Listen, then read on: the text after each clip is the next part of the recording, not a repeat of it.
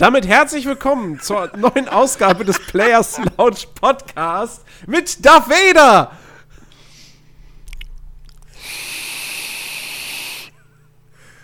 Hör auf, wenn er das zu oft hintereinander macht, wird er doch bewusstlos.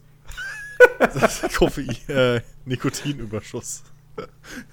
Ja, Chris ist auf jeden Fall äh, mit dabei. Hallöchen. Und natürlich äh, der Ben.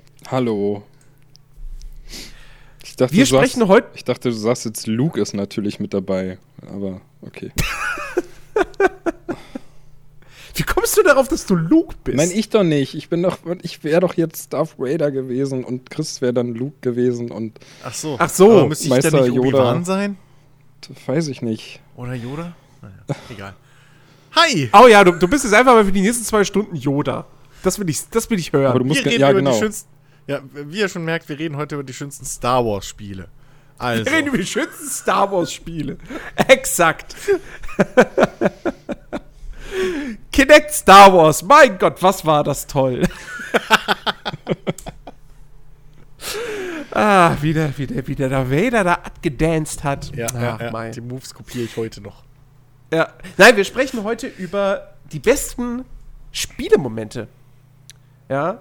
Es gibt tolle Szenen in Videospielen, über die man einfach, es ist so die, man erlebt die zum ersten Mal und sie bleiben einem sofort im Gedächtnis hängen. Man erinnert sich immer wieder an sie.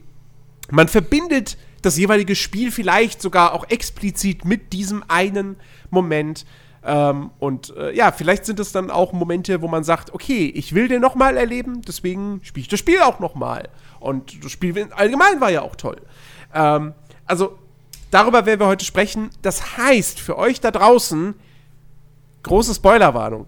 Wir werden leider in dieser Folge nicht drum herum kommen, Sachen zu spoilern. Teilweise sogar heftige Spoiler äh, abzulassen. Ähm, deswegen habe ich mir, oder werde ich mir hoffentlich die Mühe machen, ähm, zu dieser Folge tatsächlich mal wieder einen Timecode anzufertigen. Ähm, das heißt, in diesem Timecode werden natürlich nicht die Momente stehen, aber es werden die Spiele angegeben sein, über die wir sprechen. Dann wisst ihr dementsprechend, ah, alles klar, da wird über Spiel XY geredet. Das habe ich noch nicht gespielt. Spulen wir mal lieber vor. Ich denke aber mal, wenn wir tatsächlich hier irgendwelche harten Spoiler droppen, dann werden wir das wahrscheinlich auch vorher noch mal dann dezidiert ankündigen, ähm, weil es kann natürlich auch sein, dass es halt dann durchaus auch mal Momente gibt, wo man sagt so, ja, okay, gut, es ist jetzt, das muss man, das versaut einem jetzt nicht das Spielerlebnis, wenn man das weiß. Ähm, oder vielleicht ist es ja auch dann ein Spieleinstieg zum Beispiel. Ähm, ne, also wir, wie gesagt, wenn es ganz hart wird, dann werden wir es vorher nochmal ankündigen. Ansonsten haltet euch einfach an den, an den Timecode. Ähm, genau, ja, die besten Spielemomente. Ich würde doch einfach mal sagen, Ben, was ist denn so, wenn- wenn, wenn du so überlegst, okay, geiler Spielemoment, was kommt dir da als allererstes in den Kopf? Ich möchte ungern mit dem anfangen, was mir als allererstes in den Kopf schießt, weil das halt dann eigentlich ja implementiert oder impliziert, meine ich, dass das einer der besten Momente für mich persönlich ist und ich will ja jetzt nicht schon das ganze Pulver verschießen. Deswegen würde ich da einfach mal was anderes nehmen. Also, was auf meiner Liste steht und was halt zwar schon ein bisschen länger her ist, aber trotzdem ich mich heute immer noch ganz gut dran erinnern kann. Ähm, was jetzt aber halt nicht so der Kracher vielleicht aus heutiger Sicht ist, aber damals halt eben was ganz Besonderes war. Äh, Mein erstes Tor in FIFA. nee, das, das nicht. Ähm, Mein 25. Tor in Rocket League. Als ich damals zum ersten Mal in die Champions League aufgestiegen bin. Mann, war das geil. Champions! nee, ja, aber stimmt, als ich in die Champions League aufgestiegen bin, war echt geil. Aber gut, egal. Ähm, nee, ich äh, rede eigentlich von Pokémon Rot und Blau damals. Und zwar, ähm, als man so mit dem mit dem ich, ich Achtung, jetzt kommt ein harter Spoiler, Leute. Genau, würde ich, würde ich auch noch sagen. Ne? Nicht, dass jetzt irgendjemand gleich sagt, was? Nee, jetzt wird richtig hart gespoilert. Und zwar bei Pokémon Rot und Blau gibt es tatsächlich die Möglichkeit, am Ende Mewtwo zu fangen. Und wenn ich mich, wenn ich mich richtig erinnere, dann war das damals in einer Höhle. Ich weiß nicht mehr, wie sie Mhm. heißt. Ja, Dito. Aber da, da ist man, da ist man irgendwie dann hingegangen und ich glaube, man musste da noch, noch irgendwas Bestimmtes machen, an das ich mich aber nicht erinnern kann. Also ich glaube nicht, Boah. dass die einfach nur so da stand. Ich glaube, man musste irgendwas Bestimmtes machen oder zu einer. War das nicht, war das nicht irgendwie, oh Gott, ähm, das war das her. nicht, nachdem man diese, diese, die, die, die Top-Liga, Top 5 oder was besiegt hatte? Oder so. Und danach kam ja. diese Höhle irgendwie. Ja, ja, Das nach ja, ja. Diesem, diesem Raum gab es dann irgendwie den Gang zur Höhle oder so. Ja, irgendwie so. Ich weiß noch nicht, vielleicht war es ein Geheimraum oder irgendwas. Keine Ja, Ahnung mehr so irgendwie. genau. Aber ähm, damals, also das, das, das Interessante daran ist ja, ähm, damals, als wir noch in Lösungsbücher geguckt haben und so und da Sachen gelesen haben, die einfach hochinteressant waren oder die man halt so typisches Mundpropaganda auf dem Schulhof gehört irgendwie und das kann man machen und das ist möglich. Ich meine, da gab es ja auch viele Sachen, die erzählt wurden, die dann am Ende einfach gar nicht gestimmt haben. Aber die Sache mit Mewtwo war irgendwie auch sowas, was ich aufgeschnappt habe. Und äh, gleich mit Anleitung, wie man die denn kriegen kann. Und das hat dann halt auch tatsächlich damals funktioniert bei mir. Und ich war halt mega aufgeregt, als ich da plötzlich Mewtwo gesehen habe und dann in den Kampf gegangen bin und dachte dann so, oh Gott. Weil ich glaube auch, es gab nur eine Chance. Ne? Ja, Ich- es gab ich nur glaub, eine Chance. genau. Du konntest den nur fangen mit äh, Meisterball. Mit dem Meisterball, richtig. Ja, Richtig. ja. und da war ich halt mega Ball. aufgeregt, als ich Ja. dann vor ihr stand und dann die Energieleiste weit runterhauen musste. Und ey, das war, also das war wirklich ein Moment ähm, von der Aufregung her vergleichbar irgendwie mit, mit dem allerersten Mal in einem Battle Royale-Spiel irgendwie unter den letzten dreien oder so am Leben zu sein. Das war wirklich so mit dem Für kurzen in der Moment dachte ich jetzt, Eine, eine für einen kurzen Emo- Moment dachte ich jetzt, das war so ein Moment wie das allererste Mal. Ja, genau. Ja. Ein, ein, ein, Ereignis, äh, oder ja, äh, das du da beschrieben hast, mit dem sehr, der große Anteil der 13-Plus-Jährigen bei uns in der, in der Zuhörerschaft äh, mit Sicherheit jetzt äh, Parallelen ziehen können. Na, die sind sicher schon 14 plus. Mit dem ersten Mal, meinst du jetzt? Äh, ja, genau. Nein, Nee. ich mein, meinte- Ja, ja wahrscheinlich kennen das halt Ja. wirklich viele, ne? Aber so, Ja. sowas vergisst man halt auch nicht irgendwie. Ey, das, Das ist heute. halt wirklich, ja, ja, ich, ich Aber ich stelle mir gerade wirklich, ich stelle mir gerade diesen einen Hörer vor, der das jetzt gehört hat, so, wo er gerade sein, sein Gameboy anmachen wollte, so zum ersten Mal Pokémon Rot und Blau spielen. Fuck, verdammt! Deabo! Nee, aber, aber ich stelle mir gerade den einen, den Zuhörer vor, der irgendwie da sitzt und die ganze Zeit überlegt, hm, kann ich mir nicht vorstellen, kann ich mir vorstellen. Ersten drei in der Battle Royale, ey, jetzt weiß ich, was er meint. Krass. Vielleicht, Ähm. vielleicht sitzt da ja auch jemand, der sich so denkt: Oh, warte mal, ich habe nur eine Chance, die zu fangen. Na gut, dass er das jetzt sagt. Ich bin nämlich Ja, gerade bei den Top auf jeden 4 Fall. oder Top 5 und. äh, kann ja auch allem- sein. Ich, Gern ich weiß geschehen. nicht, ich weiß nicht, wie es bei euch war, aber bei mir war, glaube ich, Pokémon das erste Spiel, wo ich mir auch direkt den offiziellen, das offizielle Lösungsheft dazu gekauft habe. Ja, Ja, mit, Direkt, ja, ja. direkt mit dem Spiel. So. Ähm, und ich weiß nicht mehr, aber ich glaube, dass Mewtwo da sogar äh, drin war, aber irgendwie alles Fragezeichen oder so. Irgendein Gimmick hatte das, meine ich. Also normalerweise stand da ja irgendwie, das sind die Attacken, die es lernt und bei dem Level und hin und her. Und ich meine, bei Mewtwo war da komplett, oder war nicht sogar die Silhouette von Mewtwo irgendwie nur da drin mit einem Fragezeichen? Ich meine, da war selbst im Lösungsbuch war das total das mysteri äh, mysteriöse Ding. Irgendwie. Boah, das weiß ich, weiß ich nicht mehr, keine Ahnung. ich glaube, da stand zwar drin, wo man es findet noch, aber da stand halt nicht drin, was es kann, was es lernt, etc. Ich meine, irgendwie sowas war da, irgend so ein Gimmick war dabei. So, aber, weiß ich ähm, nicht, weiß ich nicht. Aber es Aber war auf das jeden waren- Fall. Ja. Das, das waren halt noch richtig gute Zeiten, ne? wo man wirklich Ja. ähm, so Sachen aufgeschnappt hat und die dann, oh, das muss ich probieren. Und ich meine, heute guckst du im Internet nach und dann Ja. weißt du genau, das heute- geht, das geht nicht. Heu ja, heute hast du direkt am Release-Tag schon 10 Guide. YouTube-Videos, Guide to, exakt so. Irgendwie Speedrun Mewtwo in zwei. Stunden. So geht's. Ja, ja, hier durchglitschen, dann da diese, diese Steine hoch und ach komm. ja, Ja, das ja. nimmt ein bisschen die Spannung leider heutzutage. Ja. Das ist Aber wirklich, da, ja, da muss man sich wirklich ein bisschen persönlich irgendwie einschränken so. Ähm, aber damals war das wirklich, bei mir war das ähnlich wie bei dir. Ich weiß gar nicht, ob es durch die Serie war oder warum irgendwie bei uns dieses Mewtwo-Ding hochkam. aber das war halt auch da schon, oh fuck, Mewtwo, oh, so. Und ich weiß aber noch, dass es dann irgendwann auch natürlich dieses Gerücht gab. Ähm, ja, und, und Mew kann man unten an diesem Strand finden, wo man halt auch hier äh, wie Number schieß mich tot und äh, was weiß ich was findet. Hier Missing Number. Ja, Missing Yo, wie wir immer gesagt haben, weil wir wussten es nicht besser. Ähm, halt dieser, dieser Glitch-Strand, ne, wo man halt auch sich die ganzen Items multiplizieren konnte und so. Ja. Und die 100 und da hieß es dann auch immer, ja, da unten kannst du Mewtwo, äh, kannst du Mew fangen. So, ja Bullshit. das ist einfach Bullshit. War dieses Missingo nicht sogar das irgendwie, wo, wo auch im Gameboy selbst so keine lesbare Schrift und so war? So Ja, welche Doppelpunkt, Schrägstrich. ja, ja, ja. so eine sowas. Genau. Aber da musste man vorsichtig mit sein, weil ich kann mich auch noch gut dran erinnern, ähm, als ich dann damals durch war bei Pokémon, habe ich danach halt auch genau diese Sachen versucht, auch an diesem Strand und hier hin und her geglitscht und irgendwann war aber mein, mein Spiel ein bisschen äh, gedamaged. Und dann war ich ganz traurig, als ich dann äh, in- die Spielhalle später nochmal gegangen bin und mein Münzkorb verbuggt war. Ich hatte den halt im Inventar, aber ich konnte ihn nicht mehr benutzen.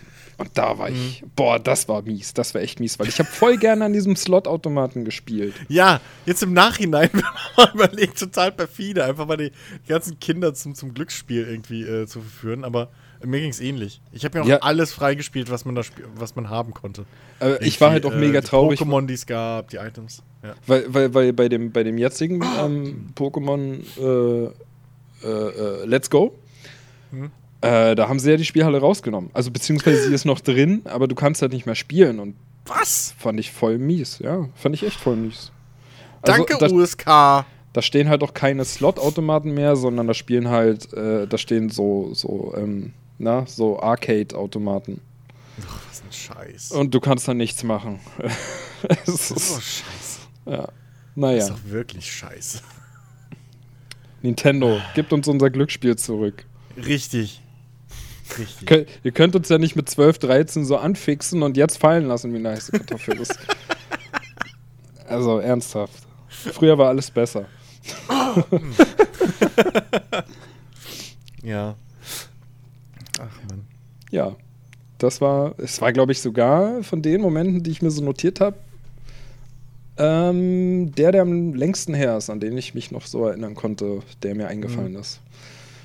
Ich hatte den schon gar nicht mehr auf dem Schirm, aber wie du gesagt hast zu Mewtwo, bam, war alles, alle Erinnerungen wieder da, die Bilder vor meinem Ko äh, im Auge so.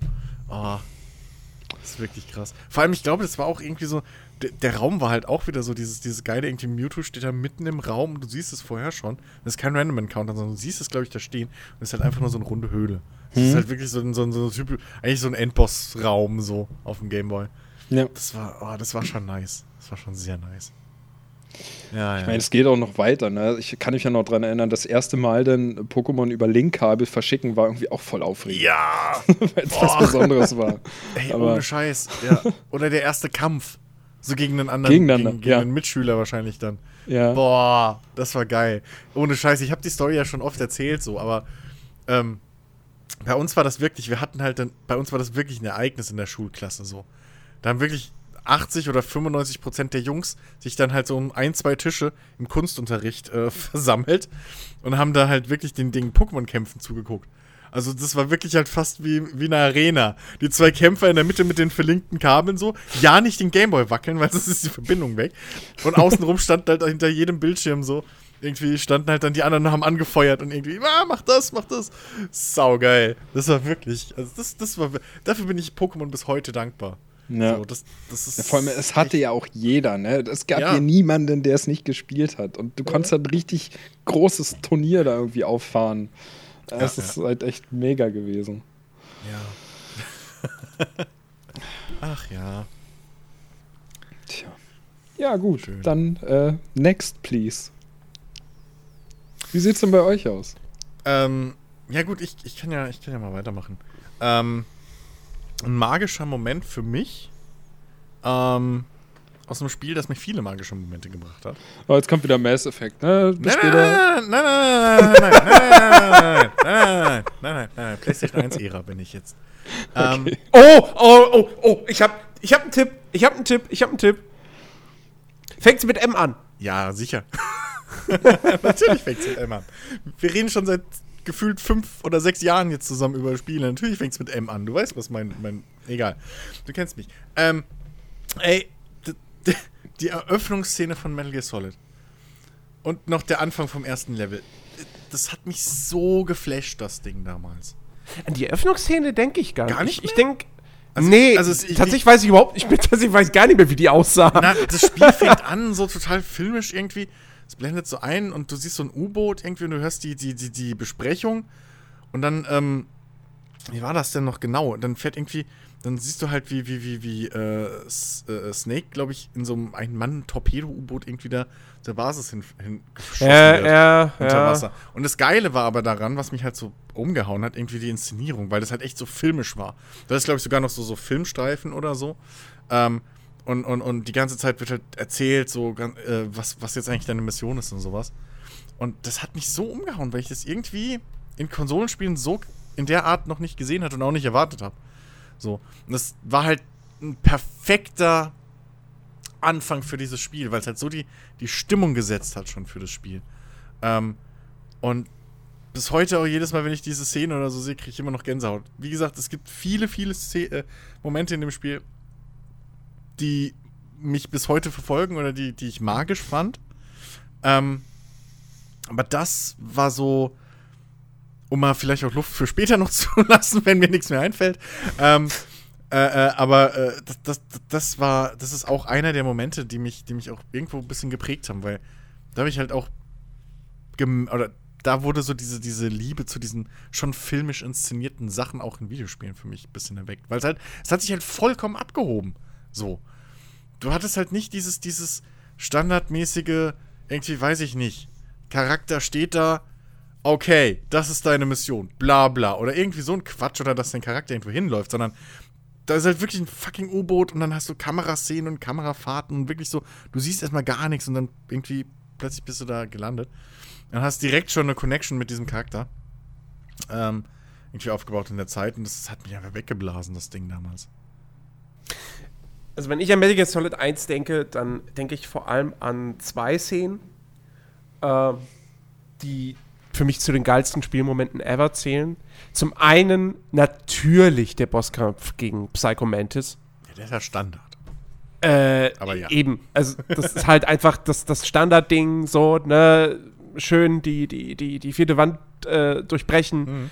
Äh, mit, äh, ja, jetzt liegt dein Controller auf den Boden. Ja. Und dann fängt er an zu vibrieren. Und äh, also es ist einfach, Nein, er einfach fängt an, sich zu bewegen.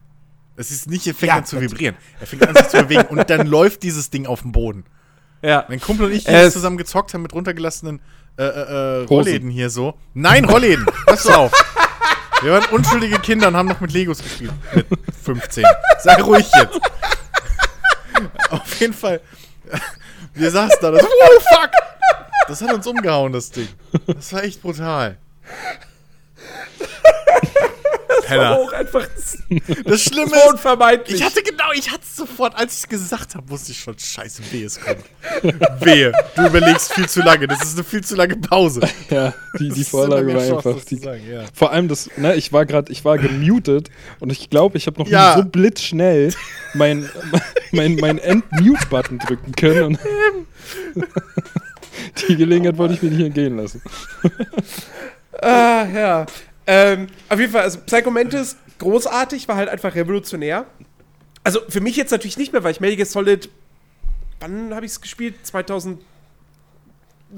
Schön, 10? schön, dass du wieder mit persönlichen Erfahrungen dann jetzt hier hausieren gehst. Gut zu wissen.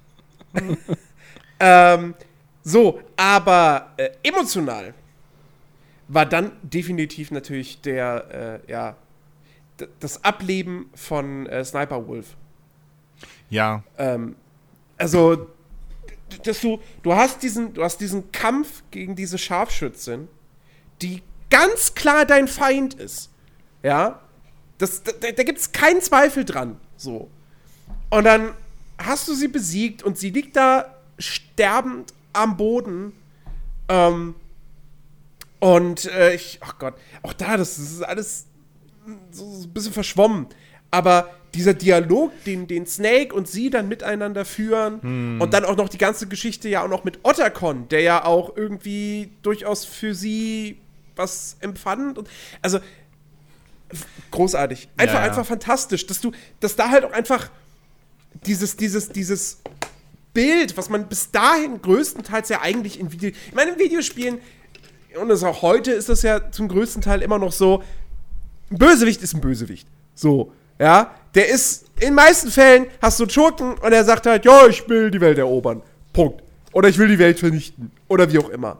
Ähm, und bei Magic is Solid, das war halt irgendwie dann eben so ein Spiel, was, was auch so ein bisschen damit gebrochen hat, wo die, wo, die, wo die Antagonisten nicht einfach nur böse sind, sondern auch wirklich eine, eine, eine Hintergrundgeschichte haben, wo man dann auch am Ende des Tages irgendwie da sitzt und denkt so, ja gut, okay. Also irgendwie, ich kann das schon nachvollziehen, warum man dann irgendwie in die Position gekommen ist. Das zieht sich ja durch komplett Magic is Solid im Prinzip auch durch. Ja. Ich meine, wenn, wenn du einmal die ganze Geschichte von, von ähm, ja, von Big Boss sozusagen äh, äh, miterlebt hast, ähm, du weißt, also nach Metal Gear Solid 3 weißt du einfach komplett, warum der Kerl dann halt äh, irgendwann zum Terroristen wird. Beziehungsweise sich gegen sein eigenes Land stellt. Und gegen seinen ehemaligen Arbeitgeber. Ähm, auch da, Metal Gear Solid 3. Ich meine, ich habe, ich muss zugeben, ich habe Metal Gear Solid 3, ich habe das einige Stunden lang gespielt. Und dann irgendwann habe ich aber dann doch gesagt, so, ach Gott, ich, eigentlich würde ich gern Teil 4 zo langsam mal zocken, was ich nie gemacht habe, so richtig. Sch- Schande über mein Haupt. Ähm, aber, und dann habe ich halt diese, diese, diese, weil, weil ich hatte halt ausgeliehen, diese Version mit sozusagen Metal Gear Solid 3, dem Film, wo alle Zwischensequenzen aneinander geschnitten waren, was irgendwie vier Stunden ging oder so. Ähm, und äh, klar, das Ende von Metal Gear Solid 3 mit, äh, na, wie hieß sie denn? The Boss, Ich glaube, das Ähm, ist The Boss, ja. ja, wo du, wo du, wo du sie dann bekämpfen musst. Und na, nachdem du sie besiegt hast, stellt sich dann raus, sie, sie, sie war gar keine äh, äh, Doppelagentin, beziehungsweise sie, sie hat gar nicht, hat gar keinen Verrat begangen. Und das war alles nur irgendwie ein Trick und so. Also wirklich fan fantastisch, großartig. Ähm, Ach ja, ey, ist. Ach, die ganze Reihe ist eigentlich voll mit, mit, mit tollen Momenten. So, also, wenn es euch nichts ausmacht, können wir kurz mal noch bei der Reihe bleiben. Ähm, Ich fand auch, was, was, was auch krass war, äh, im Einser noch, ähm, als dann hier, oh scheiße, hieß er Cyborg? Wie hieß er denn? Der ist diese, na, der Ninja-Typ in dem, in dem du meinst den. Ninja-Typen, ja, ja. Wie ist der denn nochmal genau?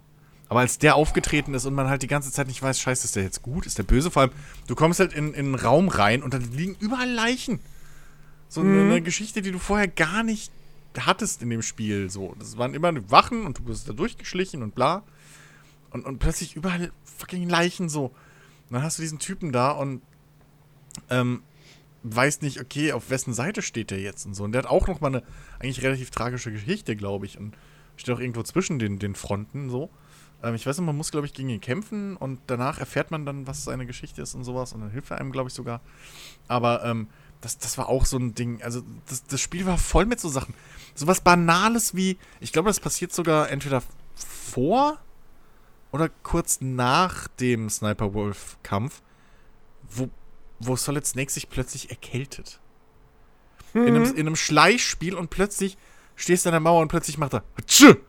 Und alle, also das, ich hatte noch nie so einen Drang, Medizin zu finden. Nicht mal in Mhm. echt, wie in diesem, in diesem Spiel. So. Ähm, und meine Fresse. Oder, ähm, äh, ich weiß nicht, von euch hat's ja, hat's jemand durchgespielt? Von euch beiden? Was? Metal Gear Solid 1. Ich habe Ja, ja. die ganze Ja. Reihe nicht gespielt. Okay. Ja, gut, ich kann nicht maulen, weil 2 und 3 sind an mir komplett vorbeigegangen, weil ich halt die Konsolen nicht hatte.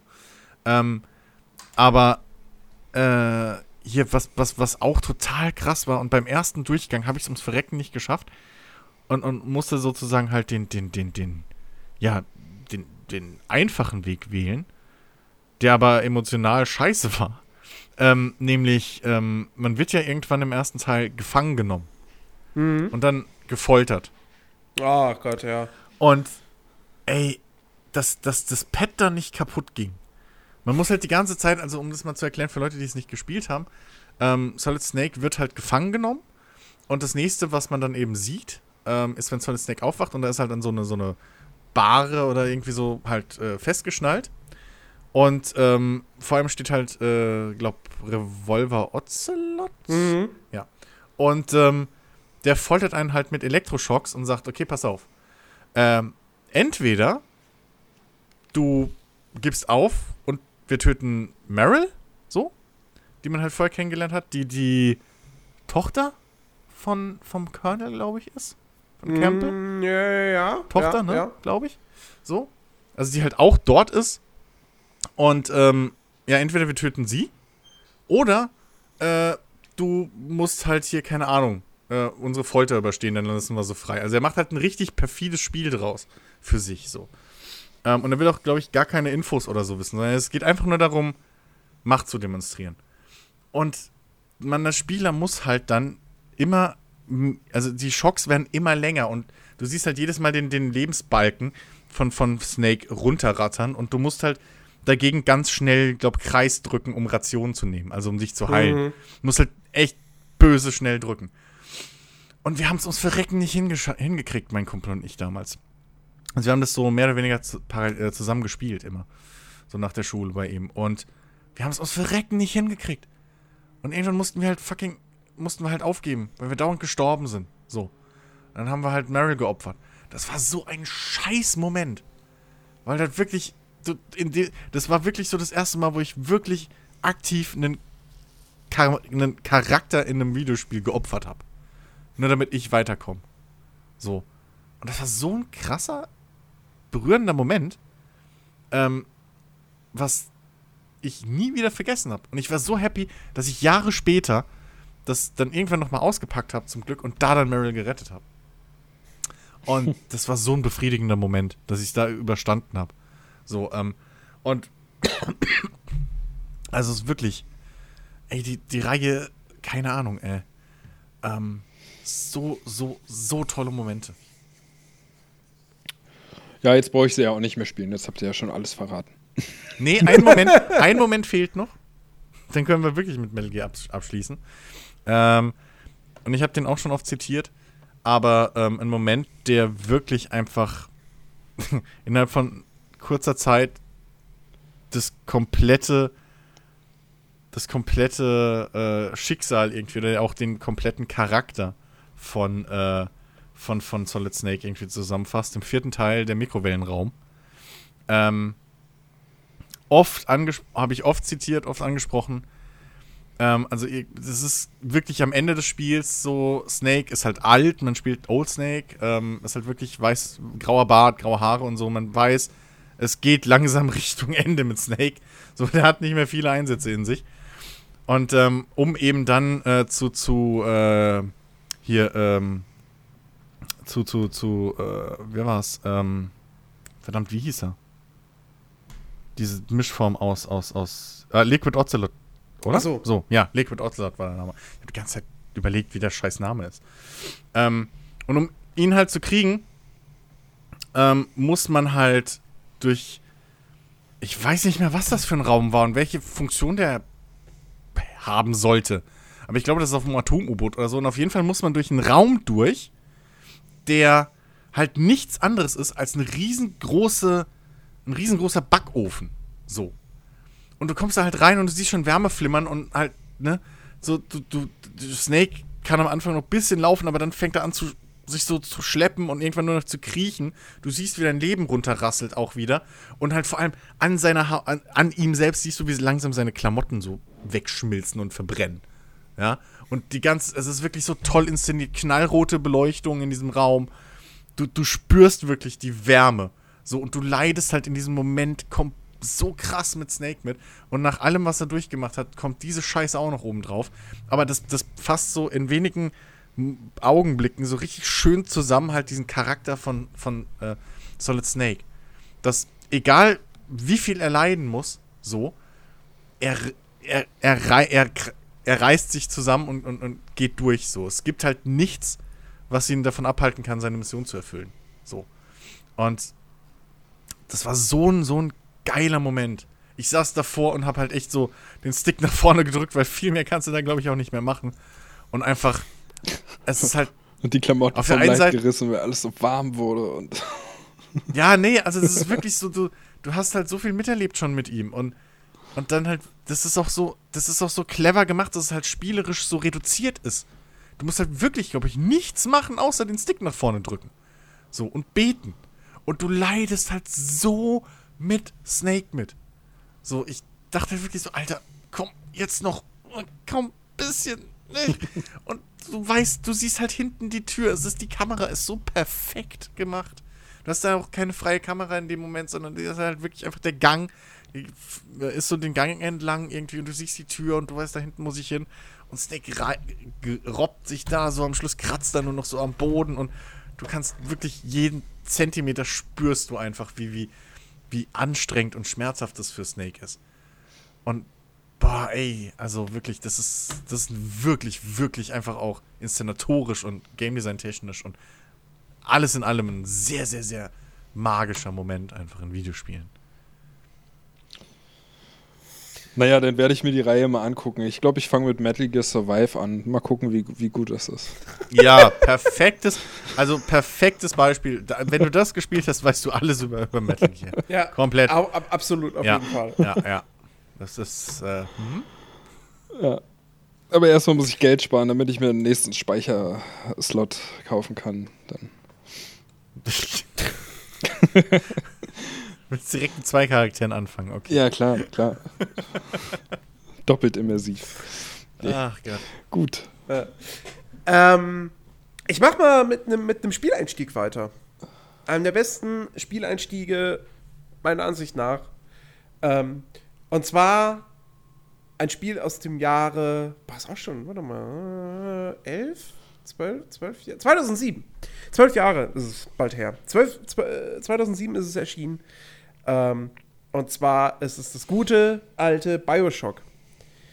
Ähm, Hat, finde ich, einen der grandiosesten Spieleinstiege überhaupt.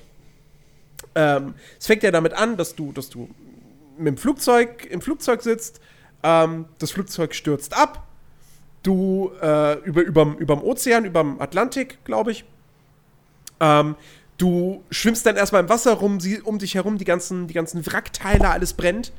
Ähm, und dann siehst du, dies, siehst du diesen Leuchtturm, ähm, schwimmst dahin, ähm, gehst in den Leuchtturm rein, äh, äh, äh, dann, dann, dann ist da irgendwie ein, ja, Aufzug, beziehungsweise eben so eine, so eine diese, diese Tauchgondel. Und du steigst ein und du fährst runter. Und dann kommt erst, kommt so per, per Projektor, äh, wird sowas eingespielt äh, und du hörst die Stimme von, von Andrew Ryan, der jetzt eben äh, seine Vision erzählt, die er da hat von Rapture, einer Stadt, die ähm, ja den, den, den für die Freigeister ist und für die, für die Intellektuellen so und äh, die denen sozusagen ein, ein, ein Paradies bieten soll.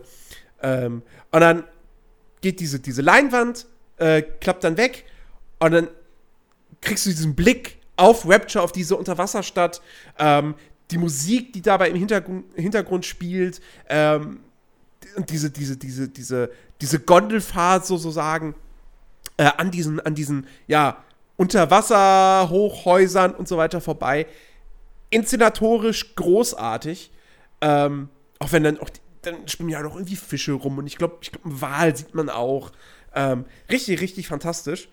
Ähm, und du hast, bis dahin hast du dieses Ding von, okay, Rapture, das ist halt wirklich eine ne Stadt, äh, die wurde aus, aus, aus ähm, ja, wie, wie kann man sagen, idealistischen Beweggründen errichtet. Ähm, und, und, und das soll ein, eben ein toller Ort sein für die ganzen, für, für Freigeister und so. Und dann kommst du da an, kommst aus dieser Gondel raus. Nee, nee, nee, du bist noch in der Gondel drin, kommst noch gar nicht raus. Die Öffnung, die Luke ist noch geschlossen. Und du siehst zwei Charaktere und der eine wird vom anderen gnadenlos umgebracht. Direkt vor deinen Augen, so. Das Blut spritzt an, ans Glas, äh, an, ans Fenster dieser, dieser, dieser Gondeltür. Ähm, und äh, sofort, so dieses, erst so kriegst du diese Vision mit von Andrew Ryan bezüglich Rapture und dann im nächsten Moment direkt, fuck, hier ist alles am Arsch. Ähm, und also die, die Art und Weise, wie hier dieses Setting eingeführt wird, ist einfach, ist, ist großartig. Es braucht nicht viel Zeit. Es sind, pff, naja, fünf bis zehn Minuten. Ähm, und, und, und sofort überträgt sich diese Stimmung komplett.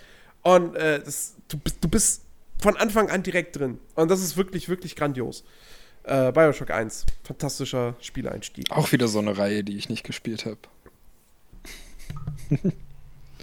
ich habe es auch nicht gespielt, aber ich habe halt die, die, das Intro damals äh, auch live miterlebt, weil Alex sich das gekauft hat und weil ich halt direkt neben dem Mediamarkt wohne im Prinzip, war er halt bei mir äh, danach und da haben wir es halt direkt getestet so und äh, da habe ich das auch gesehen und das war schon inszenatorisch äh, inszenatorisch echt ein riesen, ein riesen, riesen geiles Ding so.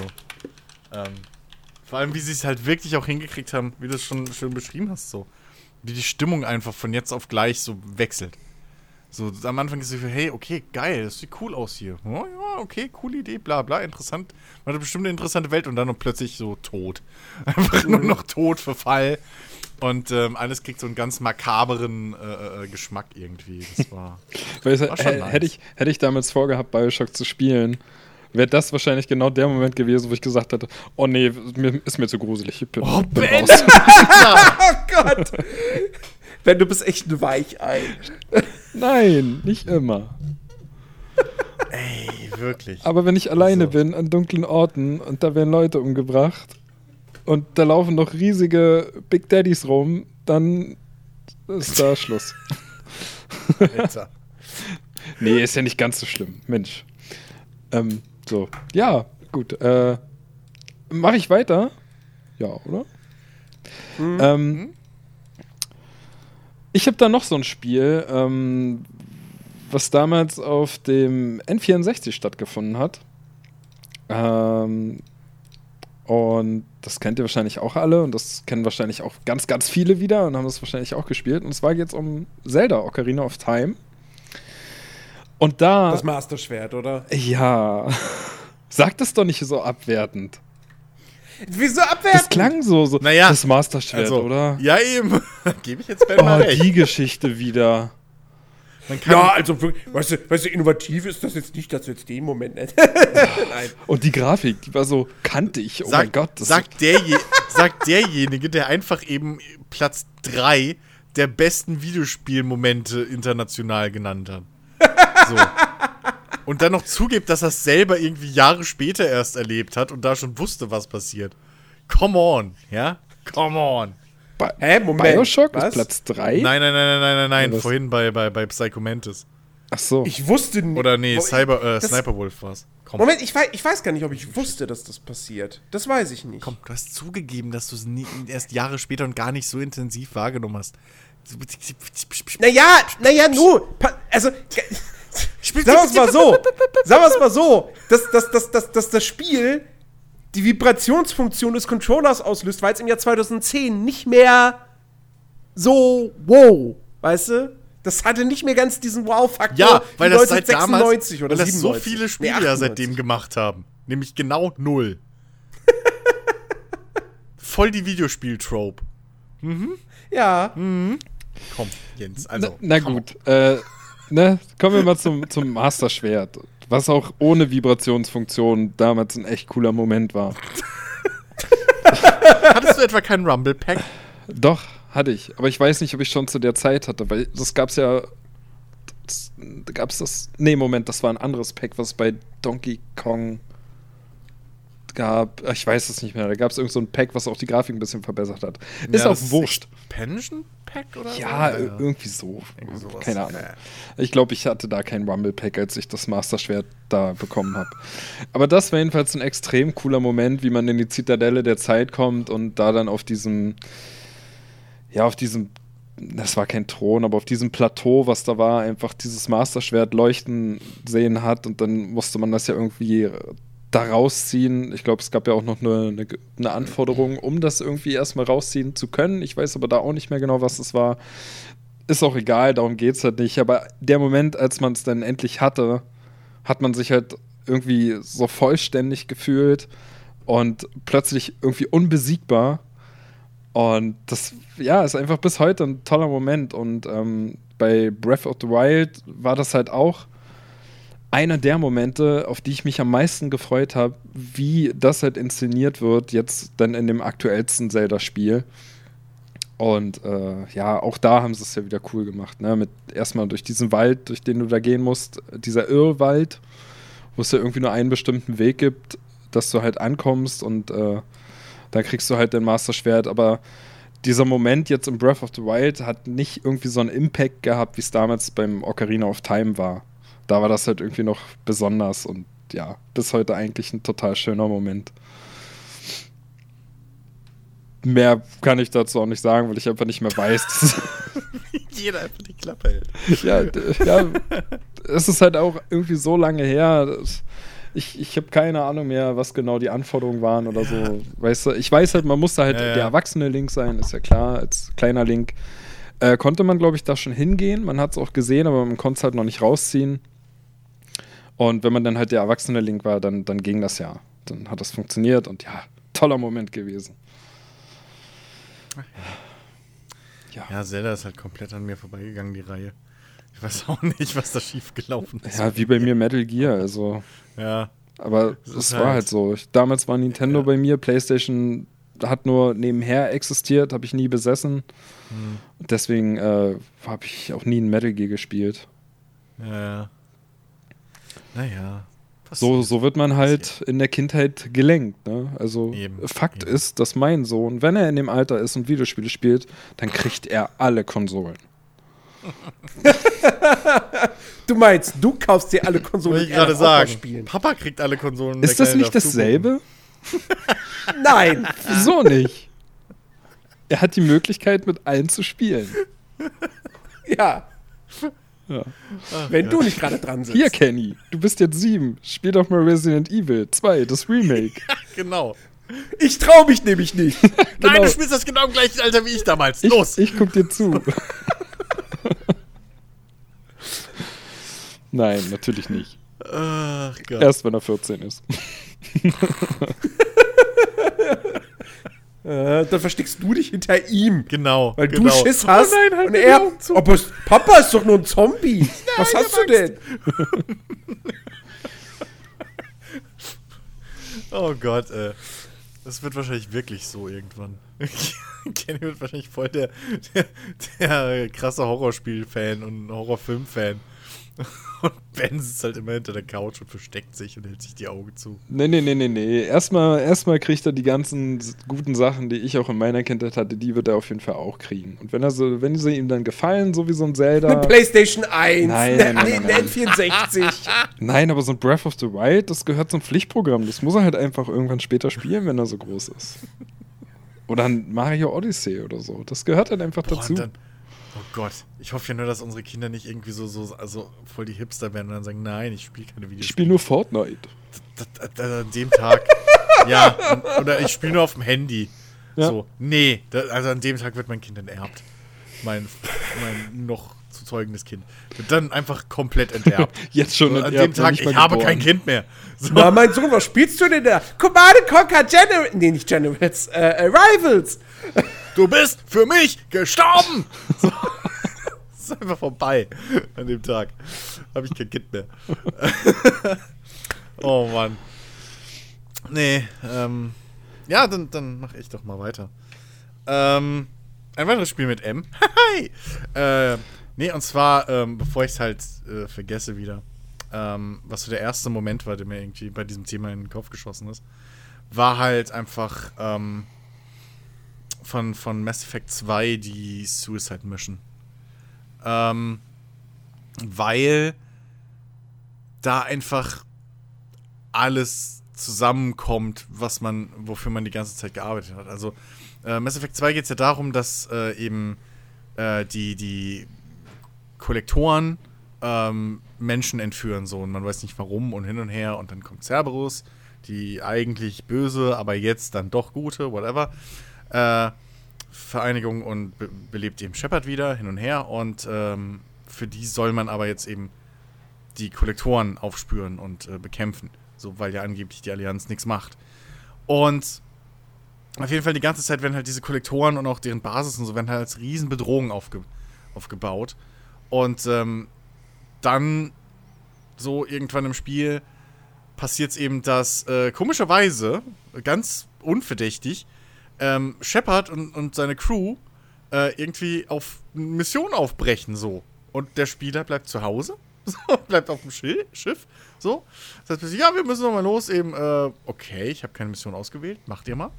Ähm, und man schlüpft in die Rolle von Joker. Und äh, mit ihm ähm, spielt man eben diesen Angriff der Kollektoren auf die Normandy durch.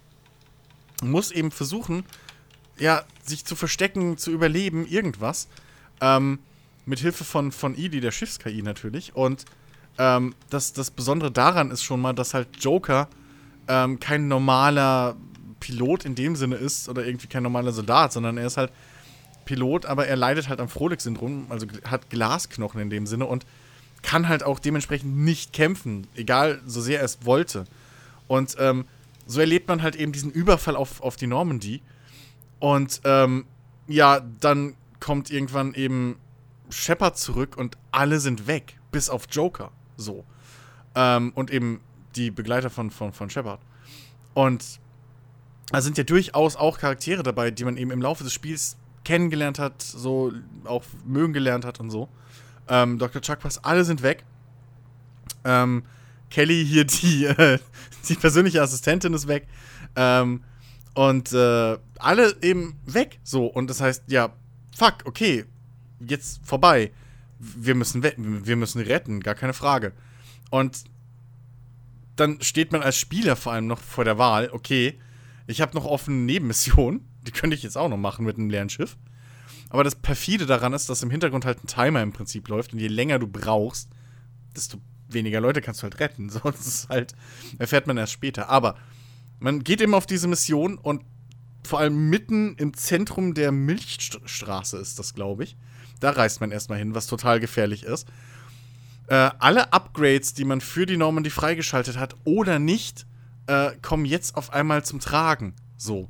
Ähm, die das, das, bessere Schild, die bessere, äh, der bessere Antrieb, die, whatever.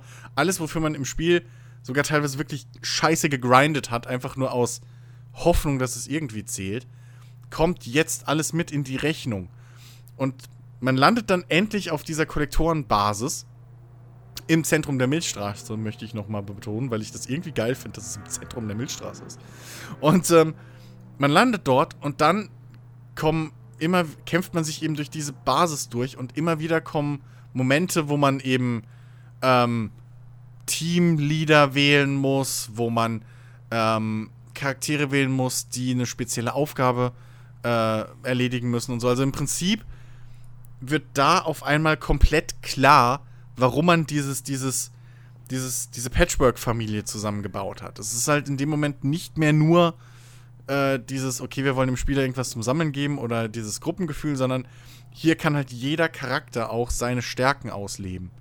Und ähm, je nachdem können halt da auch Charaktere eben sterben, so Begleiter. Ähm, oder eben Missionen oder eben Sachen schief gehen, weil der Charakter vielleicht nicht so gut geeignet war für diese äh, Aufgabe. Oder eben zum Beispiel die, die, die, äh, die, diese Loyalitätsmission, die man ja machen kann, ne? wenn äh, die Beziehung mit den Charakteren irgendwie auf eine gewisse Ebene ist, kriegt man ja diese Loyalitätsmission. Und das zählt alles mit da rein. Ähm, plus eben, dass man jetzt plötzlich nicht mehr nur für irgendwelche namenlosen NPCs kämpft, so dieses, ja, die Menschheit, Menschheit allgemein ist jetzt in Gefahr, sondern nein, das sind halt die ganzen Leute, die du jeden Tag, jede Minute in diesem Spiel im Prinzip gesehen hast, so. Und je nachdem, wie sehr man sich halt in Shepard reinfühlen kann, sind das halt auch die Leute, naja, für deren Leben du die ganze Zeit schon verantwortlich warst und jetzt immer noch bist. Äh, Dr. Chuck war zum Beispiel, die dich ja aus dem ersten Teil schon direkt einfach die gesamte Zeit äh, über mit begleitet hat. Und für die kämpfst du jetzt eben. Und das war so ein krasser, geiler Moment. Also in Mass Effect habe ich halt selten dieses Gefühl als Spieler, okay, jetzt brennt's, ich muss jetzt handeln. So, sondern das ist immer so, das, das schwelt zwar immer so im Hintergrund mit, aber irgendwo weiß man, okay, bis ich diesen Storypunkt da erreiche oder so, passiert ja eh nicht viel. Aber da war wirklich so dieses, okay, fuck. Ähm, ab jetzt gilt's, so, die Zeit rennt. Und ähm, das war so ein spannender Moment, weil du willst halt auch nicht, dass die ganzen, dass irgendjemand stirbt äh, nach all den Stunden. Und ähm, es war einfach so, so cool inszeniert, diese ganze Szene. So, das, wenn man da mit, mit, irgendwie Jack, die dann ihr, oder Miranda, je nachdem, wie man wählt, äh, die da ihre, ihre, ihr Schutzschild aufrecht erhalten muss und so, während von außen die ganze Zeit ähm, hier so diese, diese, ähm, ja, Drohnenviecher auf das Schild prasseln wie blöd oder diese Mückenschwärme oder was es sein sollen. Ähm, und immer wieder kommen halt äh, äh, irgendwie äh, hier äh, Kollektoren in diese äh, Blase rein und gegen die muss man kämpfen. Und man sieht halt auch so richtig schön, wie, wie Miranda oder Jack eben total am, am ihre komplette Kraft halt irgendwie, äh, oder Samara kann das glaube ich auch, ähm, ihre komplette Kraft halt aufwenden müssen, dass sie, dass sie das Schild aufrechterhalten, um die Gruppe halt zu beschützen. Ähm, oder der Moment, wo man einen Charakter in einen, ähm, glaube ich, was war das? Heizluft, Heißluft, Kühlungs, äh, äh, hier, äh, äh, Gang schicken muss oder so, um ein Tor zu, um eine Tür zu hacken und sowas. Ähm, das sind alles so, so richtig krasse Momente, wo, wo gerade durch diese emotionale Bindung, die halt BioWare richtig geil aufbilden, äh, aufbauen kann mit ihren Charakteren, ähm, die so, so, eine, so eine Dringlichkeit plötzlich in diesem Spiel ähm, äh, äh, ja, erschaffen und, und auch irgendwie dich so emotional mit reinziehen in, diese, in dieses ganze Ding. Ähm, das haben wirklich wenige Missionen bis jetzt so oder, oder Spiele wirklich für mich persönlich geschafft. Und deswegen diese, die Suicide Mission ist einfach ah, magisch. wirklich für mich. Ihr seid dran. Ähm, Mass Effect kann ich nicht zu sagen. Ey, 1 bis 3 ist dir wirklich was entgangen. Ja, ich, ich weiß, bin ich mir vollkommen bewusst, aber weißt du, das. Und da ist die Ausrede nicht, da zählt die nicht, das ist zu gruselig. Nee, nee, nee, nee. Also, aber es ist halt irgendwie vorbeigegangen, weiß ich doch auch nicht. Ist halt schwierig. Und heutzutage würde ich mich halt nicht mehr hinsetzen und Mass Effect 1 bis 3 irgendwie spielen. 1 könnte wirklich ein Remake vertragen. 2 und 3 Ja. sind immer noch super spielbar. Das sind immer noch super Spiele. Ja, wenn es sonst nichts gäbe, was man spielen kann heutzutage, dann würde ich das bestimmt auch machen, aber. Dann passiert das schon. Genau, ihr wisst Mass ja, Effect, es gibt zu also viel. ganz ehrlich, ganz ehrlich, Mass Effect 2 ist in meiner persönlichen Meinung immer noch viel, viel besser als einige Spiele, die wir in den letzten Jahren sogar teilweise in die Top 10s gewählt haben. Für mich persönlich. Als, als komplett rund, als komplett Gesamtpaket.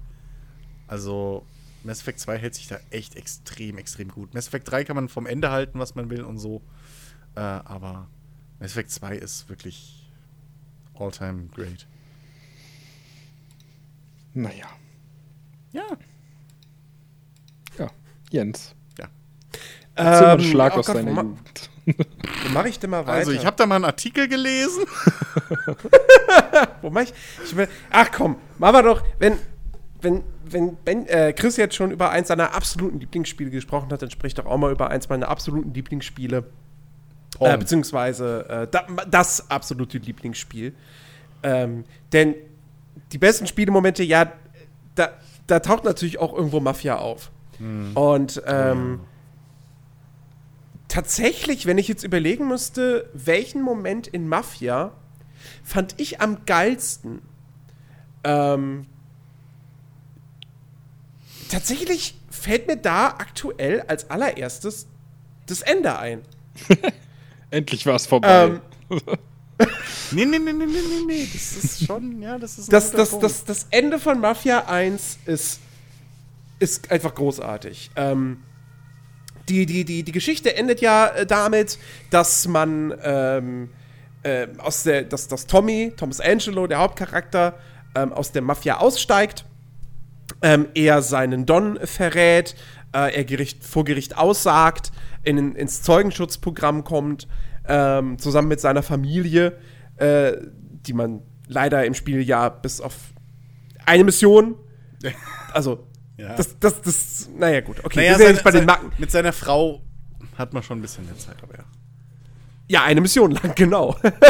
Dann taucht auch die nie mehr auf. Ja, naja. Ähm, das, ja, Ma- Mafia 1 war nicht perfekt. Aber ähm, auf jeden Fall, ähm, er steigt aus, ähm, kommt ins Zeugenschutzprogramm und äh, zieht dann dementsprechend auch aus äh, Lost Heaven weg ähm, und verbringt dann, äh, ja, sozusagen den Rest seines Lebens und auch seinen Lebensabend in einer, in einer anderen, äh, damals nicht namentlich genannten Stadt.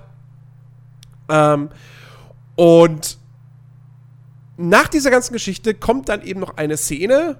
Wir, wir haben, erleben einen Zeitsprung ähm, und wir sehen einen Thomas Angelo, einen sichtlich gealterten Thomas Angelo mit grauen Haaren in seinem Vorgarten. Und er ähm, äh, gießt äh, gerade ähm, die, die, die, die Büsche. Ähm, und äh, er, er erzählt ihm oft die ganze Zeit noch. Ähm, und dann ähm, kommt ein Auto angefahren und es parkt vor dem, vor dem Haus. Zwei Leute steigen aus. Ge- gehen auf ihn zu und äh, fragen ihn, äh, sind Sie Thomas Angelo? Und er sagt, ja. Und äh, sie erschießen ihn.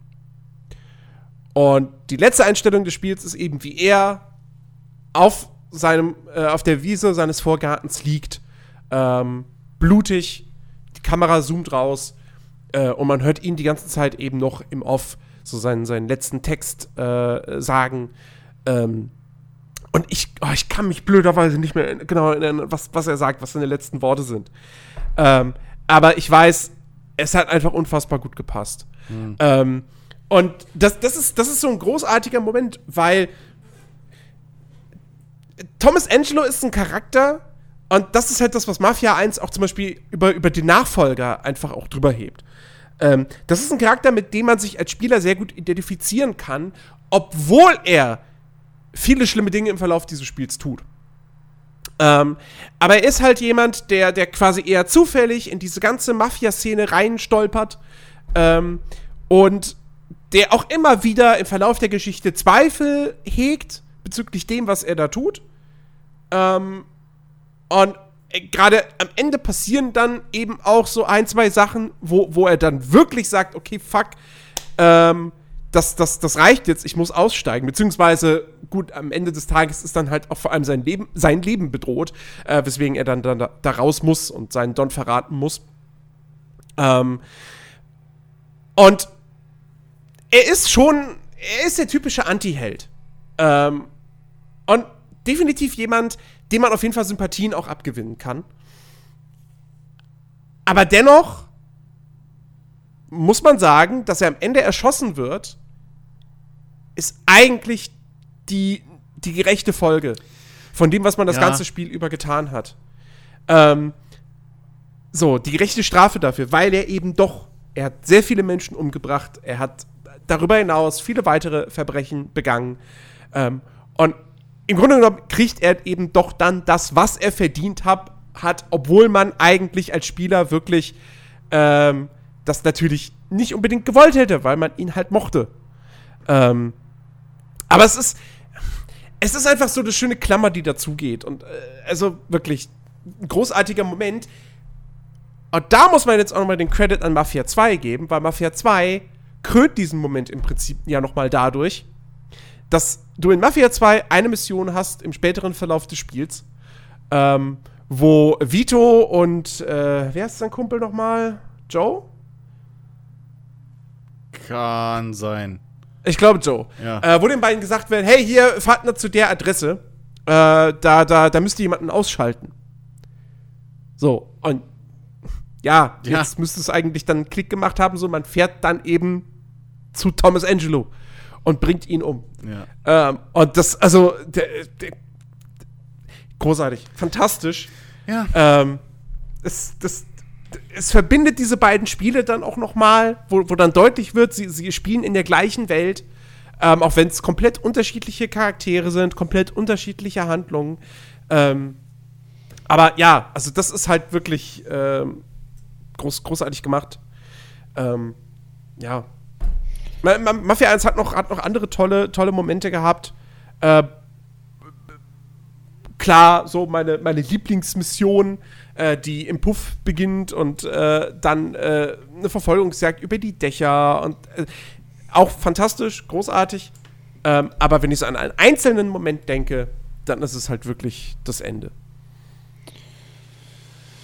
Ja, okay. Wenn ihr jetzt aber schon hier eure, eure besten Momente auskramt, dann muss ich natürlich auch einen der allerbesten Momente, die ich jemals hatte in einem Videospiel erwähnen. Das ist doch noch gar nicht so lange her. Das ist eigentlich, kann man sagen, noch aktuell. Deswegen auch nochmal hier jetzt äh, eine kleine, kleine große Spoilerwarnung. Und zwar äh, geht es um das aktuelle God of War. Ich meine, das Ding ist voll. Oh Gott, muss ich weghören? Keine Ahnung. Weiß ich nicht. Also so viele Artikel, wie du liest, wahrscheinlich nicht, weil du das bestimmt irgendwo schon mal aufgeschnappt hast. Aber ähm, ja, kann sein. Weiß nicht. Geh doch. ich gehe mir mal einen Kaffee holen und du, ihr könnt ja was im Chat schreiben, wenn ihr fertig seid. Mhm.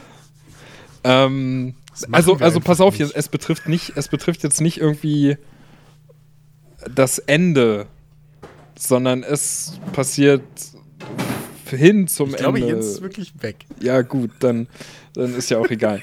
Also, ähm, wie gesagt, das Ding ist ja eigentlich voll mit, mit verdammt guten Momenten. Und hauptsächlich meine ich jetzt aber den Moment, wo ähm, Kratos sich entscheidet, seine dunkle Vergangenheit im Prinzip wieder auszukramen und man im Verlauf des Spiels von der auch extrem coolen Waffe, von dieser Axt, dann äh, doch wieder zurück zu alten Wurzeln geht und seine Chaosklingen bekommt. Also der Moment hat mich echt mit offenem Mund irgendwie vom, vom Fernseher sitzen lassen, weil er ja so seine Vergangenheit hinter sich eigentlich lassen will und, und sich ja auch um seinen Sohn irgendwie kümmern muss und, und ja auch, auch wenn man es ihm nicht oft anmerkt, er trotzdem weiß, dass er irgendwie eine Vorbildfunktion hat und, und versucht halt seinem Sohn, ähm, oh Gott, ich habe schon wieder seinen Namen vergessen, das hatte ich schon mal. Boy. ja, genau. nee, wie hieß er denn nochmal? Ach, wie hieß er denn nochmal? Ich komme nicht drauf. Atreo oder so? Atreus, genau, Atreus, danke. Ja. Ähm, ja, halt, also die, diese ganze emotionale Bindung zu Atreus ist ja in dem Spiel so fantastisch rübergebracht und ähm, ja, es passiert halt dann irgendwann, dass er dass er im Prinzip merkt, dass er, dass er gegen seinen Willen doch seine Chaosklingen wieder ausgraben muss. Die hat er zu Hause bei sich, nämlich irgendwie im, im, im Keller in so einer Art doppelten Boden hat er sie versteckt und ähm, in so einem Karton, so zwischen den ganzen alten Schallplatten. Äh, ja, so ähnlich.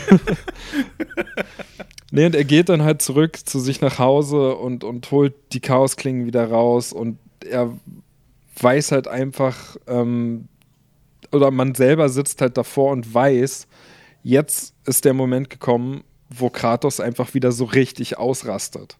Ja, als wenn er nicht schon davor mit der Axt irgendwie äh, sich durch die Gegnermassen mäht und, und alles brutal inszeniert ist, weiß man halt in dem Moment einfach, okay, jetzt hat er richtig die Schnauze voll, jetzt geht's los. Und ja, das, das, das ist so wie wenn, wenn äh, Sylvester Stallone in Over the Top die, die Mütze umdreht. So. Ja, genau, das, genau. jetzt, jetzt ist die Kacke am Dampfen. So, alles davor war harmlos, aber jetzt geht's richtig ab. Ähm, nee, und einfach wie das Ganze inszeniert ist, ist halt einfach, einfach so gut. Und eben weil davor stundenlang halt ähm, man einfach merkt, dass er mit seiner Vergangenheit echt mit sich zu kämpfen hat und alles hinter sich lassen will äh, eben weil er auch die Chaosklingen mit, mit, mit dieser harten Brutalität und so verbindet. Und er hat halt einfach nur Tod damit gebracht. Ähm, Im Gegensatz zu der Axt, der die ganze Zeit Leute tötet. Ja, naja, gut, aber die Axt ja. hat er hauptsächlich, weil er halt einfach äh, durch seinen neuen Wohnort auch einfach da im Wald ähm, ja, ja, auch Bäume fällt klar, und so, na, ne, ist halt ein Werkzeug ich, für ihn. Ich, ich stichel ja nur ein bisschen. es ist, es ist halt, glaube ich, auch für Fans der Reihe einfach ein geiler Moment gewesen. Absolut. Weil, weil einfach das wieder so ein, so ein, so ein, so ein Callback einfach ist. So ja, ja, ja. Also, so ein, also ich. Wir verstehen euch, wir wissen, was ihr wollt, hier kriegt ihr es. Also ich persönlich muss ja sagen, ich habe die Vorgänge nicht gespielt, aber ich weiß natürlich, dass Kratos und seine mhm. Chaosklingen, das ist halt eins, das gehört halt zusammen. Ja, ja. Und deswegen ist es wahrscheinlich, wenn man dann da stundenlang mit der Axt rumrennt, irgendwie erstmal ein anderes Gefühl, auch wenn das ganze God of War sich ja komplett anders spielt. Hm. Äh, ist das aber wahrscheinlich wirklich so, ein, so, eine, so eine Hommage an, an die ganzen früheren Fans, die sich dann freuen, ey cool, jetzt habe ich endlich die Chaosklingen wieder. Aber ich meine halt einfach, wie das inszeniert ist und diese ganze Emotionalität, die da drin steckt, indem man ihm halt so krass anmerkt, dass er das eigentlich gerade gar nicht will, aber es führt keinen Weg dran vorbei. Er muss die Dinger wieder rausholen. Und ähm, auch einfach spielerisch, weil man, weil man halt einfach schon so viel erlebt hat und man dann plötzlich seine alten Waffen als neue Waffe in dem God of War wieder bekommt und dann hast du wieder einen Skillbaum, mit dem du die Waffen verbessern kannst, wo man eigentlich dachte, man ist jetzt fast durch, man ist fast am Ende, man hat die Axt irgendwie schon extrem gut ausgebaut und dann plötzlich kriegt man eine neue Waffe, wo man wieder von vorne anfängt, alles irgendwie abzugraden das war auf so vielen Ebenen einfach ein verdammt toller Moment, weil man wusste, man kriegt jetzt wieder eine ganze Menge zu spielen. Also so kurz vorm Ende kann ich ja noch gar nicht sein und oh, einfach so gut gemacht, ja. Einfach wirklich so gut gemacht. Auch der Weg zum Haus, das wird alles in Cutscenes gezeigt. Also verdammt gut, einfach nur. Bis heute noch ein richtig guter Moment. Und, ja, das glaube ich, das glaube ich. Und ähm, also wenn ich halt schon mal von God of War rede, dann muss ich halt auf, auf jeden Fall noch erwähnen, der erste Kampf gegen Baldur ist auch so ein Moment, den ich wahrscheinlich ewig lange nicht vergessen werde, weil das ein Bosskampf war, der so gut technisch und, und, und ja, sowieso grafisch, das ganze Ding, God of War sah ja verdammt gut aus, aber wie man dann halt dagegen Baldur kämpft und ihn irgendwie durch riesige Felsen durchhaut und Bäume, riesige Bäume mit ihm einfach umschmeißt und das ist einfach so gut inszeniert.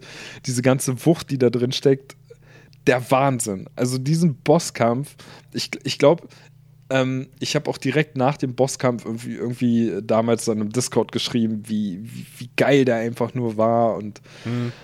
oh, das war, ich weiß nicht, hast du den mal gesehen, Chris? Irgendwie in einem Video ähm, oder so? Nee, nee. Ich habe ich hab schon ab und zu, weil du siehst natürlich, was, was zeigen die Leute meistens von, von God of War. Es war halt in den Vorgängen ja auch schon so. Ähm, du siehst halt meistens dann die Bosskämpfe in irgendwelchen Beiträgen, mal so Ausschnitte oder sowas. Ähm, aber äh, nee, ich habe ich hab mir zu God of War noch nichts irgendwie. Ich habe mir auch noch kein Walk, äh, kein, kein, kein komplettes Let's Play oder so dazu angeguckt. Ähm, weil vielleicht hole ich es irgendwann noch mal nach, so, weil ähm, die vorherigen God of Wars haben mich halt nie so interessiert, aber was ich halt dann auch über die Entstehungsgeschichte und auch gerade über dieses, den Impact einfach dieses neuen God of Wars gehört habe.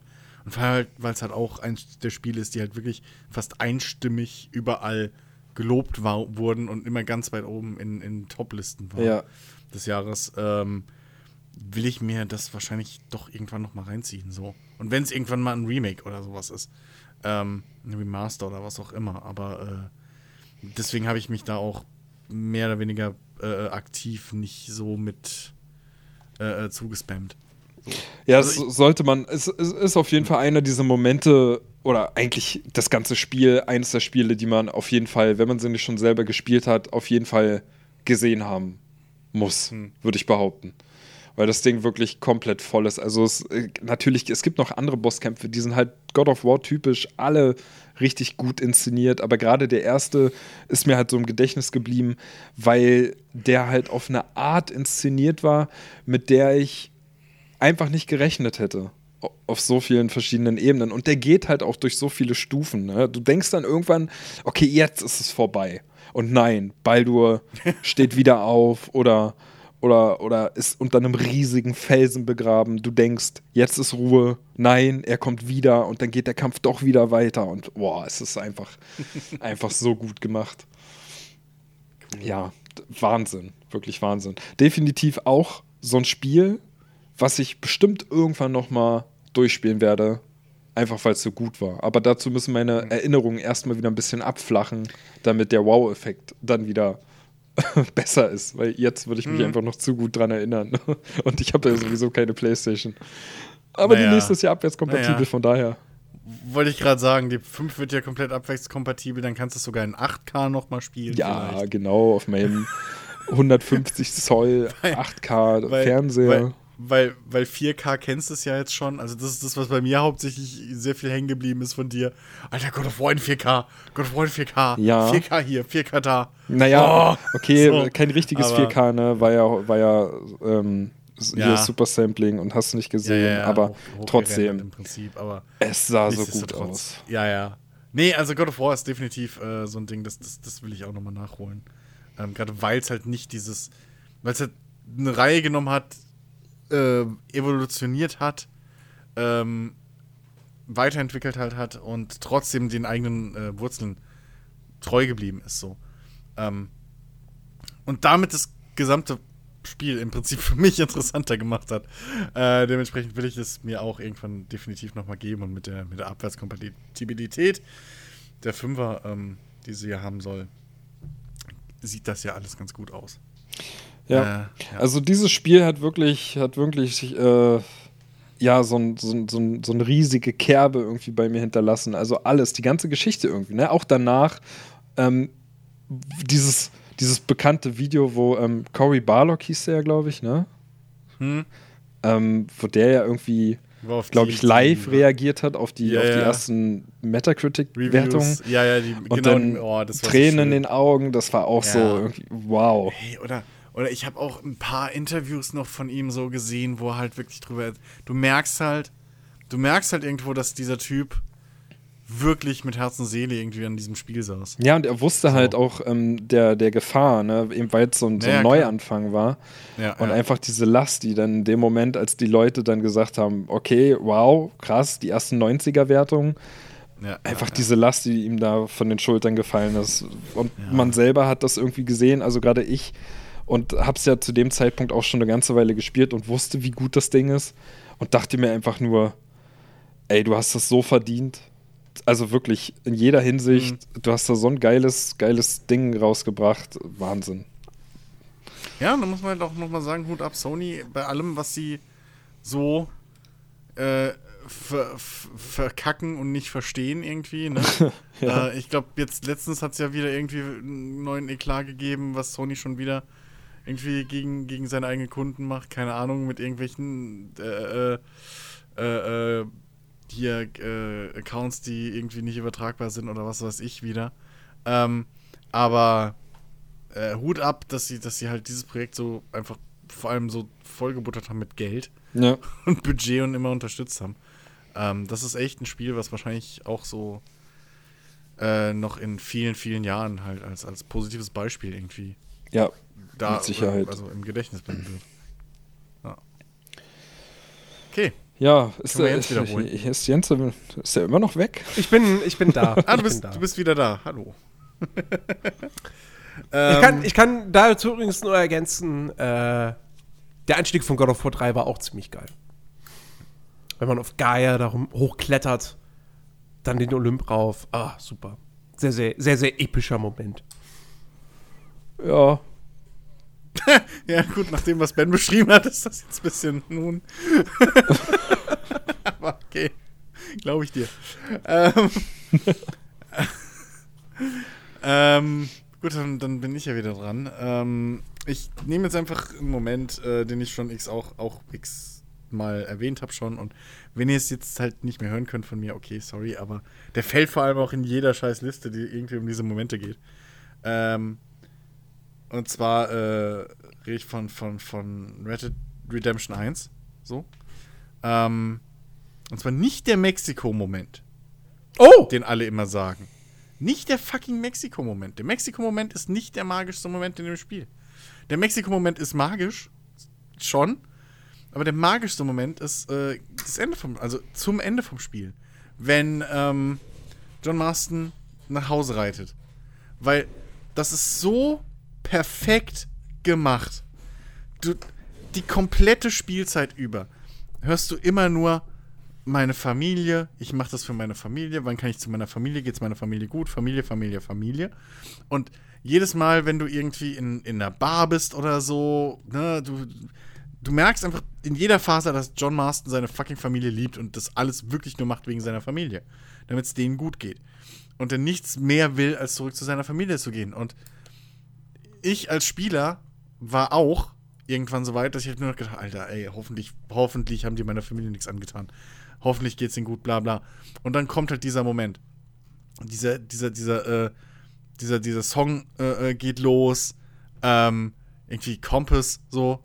The only compass that I need is the one that uh, uh, leads me to you. Die Musik geht los, du sitzt auf deinem Pferd und einfach im. F ich, ich reite los. So, ich hab. Mir ist alles scheißegal. Ich habe jetzt wie viele Stunden einfach mich die ganze Zeit mit Bösewichten rumgekloppt. Ich will jetzt einfach nur noch sehen, dass meine Familie gut, meiner Familie es gut geht. Und einfach dieser Ritt dorthin, wo wirklich dich nichts stört, die Musik läuft, ähm, ein Mann und sein Pferd in den Sonnenuntergang im Prinzip zu dieser Musik, die dich, die total ruhig ist, aber durch den Text und irgendwie auch die, die, die Stimmung und so, die jetzt, die in dem Moment herrscht, dich total antreibt, halt zu deiner scheiß Familie zu reiten. so. Und ähm, das, das war so ein geiler Moment, weil in dem Moment bin ich wirklich, ich war John Marston. So, ich wollte zu meiner Familie und mich konnte nichts aufhalten. Und diese ganzen Strapazen, das alles, die Begründung, alles war in diesem Moment wirklich, die, die, der Text hätte nicht wahrer sein können. Das, das Timing, wie lang die Strecke ist, so, es hat genau gepasst. Das war einfach, das war ein perfekter Moment, der mich komplett 100% in das Spiel reingezogen hat. Hätte da das Telefon geklingelt, ich hätte es wahrscheinlich gegen die Wand geschmissen. Das war, ich war so in diesem Moment drin ähm, und ey, meine Fresse, also da ist Mexiko wirklich ein Scheiß dagegen. Äh, das, ich, ich liebe einfach solche Momente, wo du wirklich komplett zu 100% die Emotionen des Charakters empfindest. So wie ich auch schon bei der Mass Effect 2, bei der Suicide Mission so meinte, hier ist es einfach nochmal, da hat Rockstar wirklich einfach. Ich meine, dazu kommt natürlich, ne, so die typischen Dinge, die man über Red Dead immer sagt. So, es, du hast halt fast nie Musik richtig und nur so in zwei, drei Momenten im Spiel hast du wirklich einen Song und einen Soundtrack und dadurch werden die so von alleine schon episch und dann halt wirklich dieses, dieses einfach, ah, ich reite jetzt Kerzen gerade zurück zu meiner Family. Ähm, das war so, so geil. Und dann immer noch diese kleine Angst im Hintergrund, dass du irgendwie an die Farm kommst und alles ist tot oder so. Weil diese Gefahr besteht ja. Ne? Und das, das Spiel hat das einfach so toll aufgebaut. So ein toller, ach, so ein tolles Finale im Prinzip für diese Geschichte von John Marston. Ah, ähm, für jemanden, der auch wieder den ersten Teil nicht gespielt hat. Natürlich nicht. ähm, was ist der Mexiko-Moment? Der Mexiko-Moment ist äh, der Moment, in dem, glaube ich, sogar das erste Mal in dem Spiel äh, äh, wirklich ein, ein, Song gespielt wird als mhm. Hintergrundmusik, weil die ganze Zeit hast du immer nur so, so, so, so einzelne, mal so drei Gitarrentöne oder irgendwie mal so, so, so, ein, so ein Pfeifen oder irgendwie eine Mundharmonika, so kurz, ne? Ähm, aber da ist dann der erste Moment, das ist, wenn, wenn John Marston aus den USA flüchtet und eben an der Küste von Mexiko ankommt, was schon eine sehr aufreibende äh, äh, Flucht im Prinzip war. Und äh, dann bist du an der Küste, sitzt auf deinem Pferd und reitest halt in die erste Stadt, wo du dann jemanden triffst. Ähm, und auf diesem Weg eben fängt halt auch so ein Song an und die Sonne geht unter oder auf, wie auch immer. Ich weiß nicht mehr, ich glaube, sie geht auf. Und du reitest da halt allein durch die Wüste von, von, von äh, Mexiko. Ähm, und da spielt halt so, schon so ein Song und das ist halt für viele immer, wird der immer zuerst genannt. Wobei ich mir fast sicher bin, alle, die den nennen, haben das Ende nie erlebt. weil das ist halt wirklich einfach. Ja, es ist ein magischer Moment, weil du im Prinzip halt auch deine Spielwelt in dem Moment gefühlt verdoppelst oder vergrößerst. Und jetzt, wo du ganz neu bist und schon so ein Kapitel abgeschlossen hast in gewisser Weise. Ähm, dramaturgisch, aber es ist. Es kommt äh, beim besten Willen. So, es kommt für mich nicht an diesen. Ich habe, nachdem ich das Spiel durchgespielt hatte, habe ich noch wochenlang so diese, diesen Song auf, auf Dauerschleife gehört. Weil einfach so, einfach nur um diese Emotion, diesen, diesen Moment immer wieder im Kopf durchzuspielen. Es war so, boah, echt. Also es haben wirklich wenig Spiele für mich geschafft, so einen Moment zu bauen. Äh, das ist echt krass. Tja. Hm. Gut. Ja. Jens. Ähm. viel Auswahl. Hast du nicht einen Moment zu Red Dead um, ähm. Redemption 2 würde jetzt super passen? würde super passen, habe ich aber noch nicht. Ach, Was? Ich. Achso, noch nicht. Na, ich bin ja in Red Dead Redemption 2 immer noch in doch nur Kapitel 3. Ja, okay, aber ich weiß zumindest einen Moment, den du mir mal geschildert hast, wo du, wo du auch gesagt Oh, hast. ja, okay. Ja, st ja st stimmt. Oh, natürlich. Ja, die, die, die erste Feier im Lager. Ja. Ähm, ja, ja, doch, der, das ist eigentlich wirklich ein, ein ziemlich cooler Moment. Weil das halt, habe ich ja auch schon mal äh, erzählt gehabt. Ähm, das ist halt so glaubwürdig umgesetzt, ähm, dass du wirklich das Gefühl hast, wirklich auf dieser Fete zu sein, ähm, dass das hier wirklich deine, ja, deine quasi Familie ist, mit der du zusammen feierst, mit der du dich betrinkst, mit der du am Lagerfeuer ein Liedchen singst, ähm, wo dann wirklich irgendwann auch dieser, dieser Moment kommt, so immer mehr Leute legen sich schlafen, du bist aber immer noch wach, du gehörst zu den Letzten, die noch am Lagerfeuer sitzen und immer noch singen und trinken und, und, und, und ne, dieses Ding, was man eben auch von echten Partys kennt, wenn dann irgendwann das Teilnehmerfeld quasi immer kleiner wird, immer mehr Leute gehen nach Hause und du bist aber immer noch da und dann so, ja, so langsam könnte ich aber auch mal, ne, eigentlich, aber irgendwie ist es so schön immer noch. ähm, und das ist in Red Dead Redemption 2 hat das exakt genauso funktioniert. Ähm, also, äh, ja, das ist, das ist wirklich, wirklich toll, aber äh, Red Dead, Red Dead 2 hat mit Sicherheit noch ganz, ganz viele fantastische Story-Momente auch. Die habe ich aber halt schlichtweg noch nicht erlebt, weil die alle erst in den späteren Kapiteln kommen.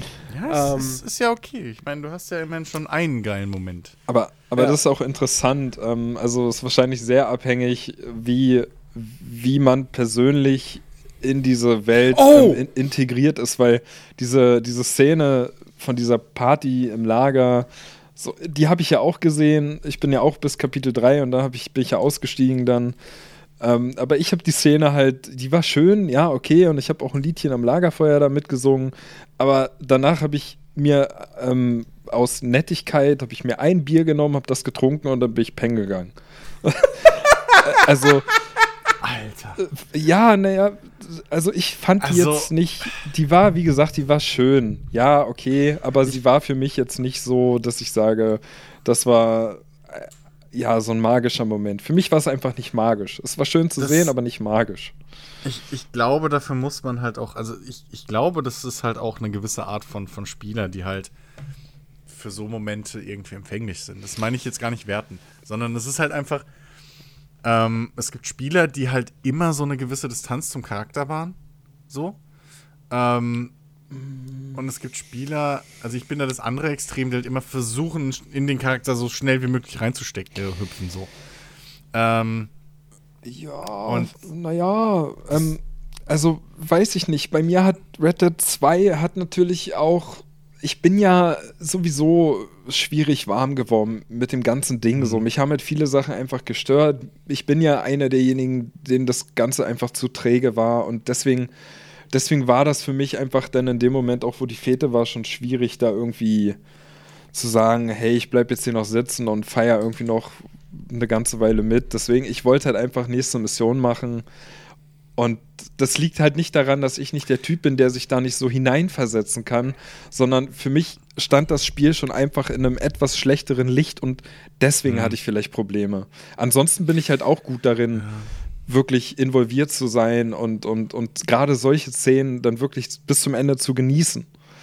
Also, ne, deswegen, das ist halt, Red Dead 2 ist halt sowieso immer so, ein, so, ein, so eine Ansichtssache. Für die einen ist das ja, Ja, das, das- große Ding, das für die anderen ist es einfach, äh, hätte besser sein können. So. Ja, aber, aber ganz ehrlich, ich muss echt sagen, ich, ich bin froh, dass das ähm, Rockstar trotzdem noch so erfolgreich damit war.